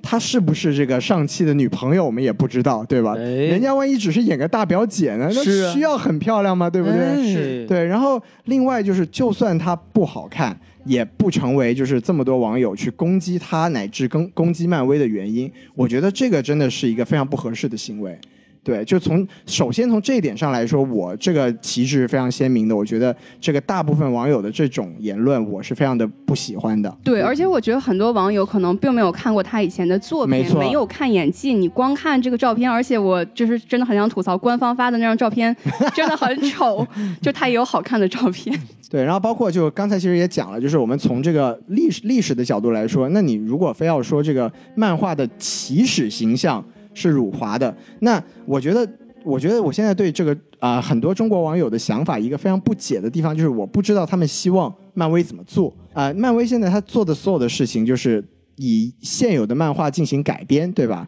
那他就算说上汽本身这个漫画，它真的辱华，它拍出来不辱华不就行了嘛，对吗？对，就好像我们之前一直吐槽说，连斯克鲁人都可以被这个洗白，洗白啊你还你你能想象这个漫威能在改编这件事情上走多远？我们还是要从这历史的角度来看，就是这个电影还没开始拍呢，我们要要黑它也从它成片了之后再开始黑，我觉得这样才比较合适。对，不然的话就显得我们这个太玻璃心了。没错没错，是，对，而且其实退一万步想啊哎， ，Marvel 毕竟它是一个美国的公司，它还是目标还是给美国人看的。对的，所以他怎么选角，他怎么写这个故事，也是他们的美国的思维方式。他肯定没错我们一开始就已经站到了一个这个电影是拍给我对们，看的道这么一个德角制度。高点没错上面没错对，而且我我想再再退一千万步来说啊，哇，一千万了，真的说拍到最后，这电影真他妈的是个辱华电影，那你又能怎么办呢？对不对？人家该拍出来就是拍出来呀，你可以不看，你可以对抵制，但是其实说实话。他们拍出来的作品是他们看的东西，我们中国人是什么样，我们自己心里清楚。我举举一个最简单的例子，你一看一看百分之九十的谍战电影里面，坏人全他妈是俄罗斯人，你俄罗斯人说什么了，对不对？哎，我操，我们怎么都这样，是不是啊？对肯定你我们抵制你没必要，对不对？所以说我们中国人的形象是什么样，是我们自己建立出来的。是的，为什么这么要在乎他们笔下的中国人是什么样？我觉得是这是我的想法。对是，而且我觉得现在这个好莱坞也有一个普遍的问题，就是我们中国新时代的中国人的人物形象，好像在美国普遍都没有人特别的了解。没错，因为你说现在我们提到比较有名的、大家比较知道的演员，就是李小龙啊、成龙啊、李连杰，因为他们在功夫片这都是边大星很不错。对然后木兰是因为这个。迪士尼的动画作品没错被没熟错知，然后最新的就是《战狼》，我觉得《战狼》也是一个个例，为什么呢？就是因为他当时上了好莱坞这边很多的官方的这个媒体报道，就是像 Variety 啊，还有 Hollywood Reporter 这种，就说这个电影票房特别牛逼，然后当时吹了一波。所以我觉得专业人士会知道《战狼》这个电影，但是普遍的美国人可能也并不是特别了解。所以我觉得，对于我们国家最重要的就是，嗯，还是要出产这种新时代的、能让大家广泛熟知并且记住的新的人物形象，然后去洗刷以前。对这些中国人和黄种人不好的一些言论，而不是去揪住以前的某几个点，一百多年前的点了，揪住不放。没错，没错，对，小姚老师说的特别好。而且我觉得就是在美国哈，哎，亚裔还是少数，没错，没错，黑人都算少数派了，哎对不对？所以说大多数人还是白人，所以你说你一个角色以这个白人为主，他受众会更好点，对不对？是。的，其次就是这个黑人为主呢，那就是政治正确。哎所以，说我们在美国呀，还是一个少数群体，我们的呼声啊还是很小的。所以等我们再再过个几年吧，等是吧我们从影视农民工成长为像沙我朗们先塔走到克我们那先种走到级别 Rick 的那一啊对，步走到哎 Rick 那一哎步。对，就这个再再通过我们华人这种领先于世界其他民族的生育能力，是吧？哎呀，我的天，呃，增加我们这个华裔在中国的比重，肯定是会有更好的这种偏向于适合于我们中国人口味的美国电影会出现，也会更有可能是我们中国喜欢的这些这个明星的形象，可能没错也会更容易被美国这边所接受。我觉得现在已经有一个比较好的进展了，就是因为去年这个《疯狂亚洲土豪》的爆款，导致今年像一九年年初有很多大的电影制片厂啊，像 A 呃，包括电视台这些，就开始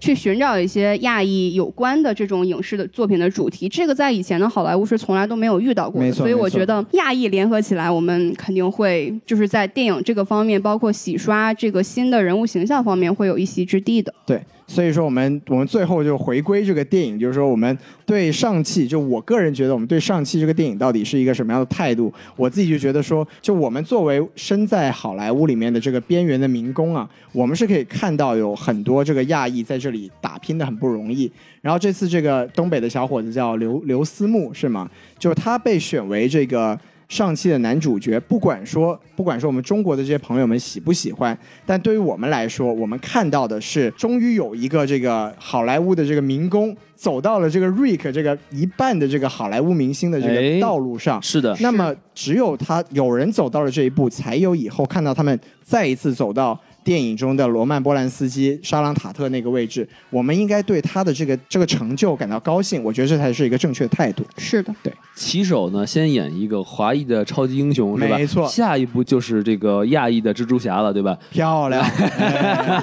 哎，好，好那咱们这期节目其实已经说差不多了啊。够长了。 哎，反正这个感谢小王老师的加入啊，谢小王哎，老谢师谢。带给我们这个节目这么终于有了一个女嘉宾啊，没错我们很欣慰啊。终于有了美 足，哎，你瞧瞧啊，好，那其实我们就再重新说一遍啊，我们这个微信公众号啊哎，S M F M 二零一六， S M F M 二零一六哎，希望大家这个关注一下，啊没错和我们多多交流。是并且我们还有我们的这个官方微博啊，什么电台是是吧？我们虽然已经大概有一个多月没有更新了，搞什么 鬼？ 但是呢，我们一旦更新，肯定就会有抽奖啊！漂亮是不是这么好的这个机会不要错过啊？哎所以说，我们这期节目先做到这里。好的哎谢谢大家，谢谢大家嗯拜拜好，谢谢。拜拜。 I promise to my gotcha. You never should have promised to my gotcha. Give it on here, I gotcha. You thought you got away from me, did you?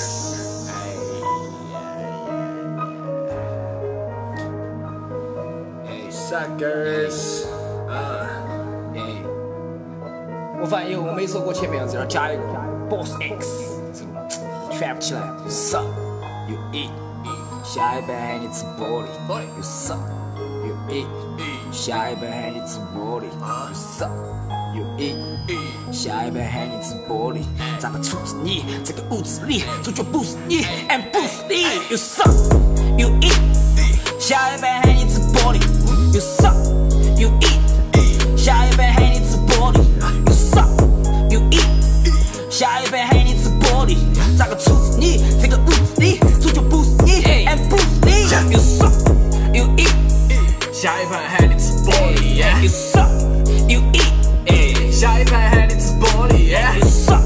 you eat。下一班喊你啊吃玻璃。咋个处置你？这个屋子里，主角不是你，俺不是你。哎 I'm Bruce Lee，不是你，不是你。 Look at me know who the winner and Miss Ball 的婴儿。 What's Guaman Jimper? Whisky Whisky 加两杯 Bastard，看到我变成了 Double Face，找不到对手是咋个回事？下一盘喊你吃玻璃，早快看不到，Hit your face like a bomb，每次我来爆，全是都是菜包。Yeah 闪亮的就像是卡地亚 jewelry。砸掉你耳朵像 Galaxy。Legendary 开始 University，所有想要的都会保持 search。像 Fox 脚上的勾勾。看我这有 Music Hustler 想要的 Coco。网络上病毒去搜搜，每天有两百万，想晓得老子的 QQ。有几个泡泡想看下臭臭，只看到里面有脏辫的舅舅。来两杯盖碗唱歌，你在哪嘛？从成都传到欧洲，传不起来。You suck, you eat, eat。下一杯喊你吃玻璃，玻璃。You suck, you eat, eat。下一杯喊你吃玻璃，You suck, you eat, eat。下一杯喊你吃玻璃，咋个处置你？这个屋子里主角不是你，and 不是你。You suck,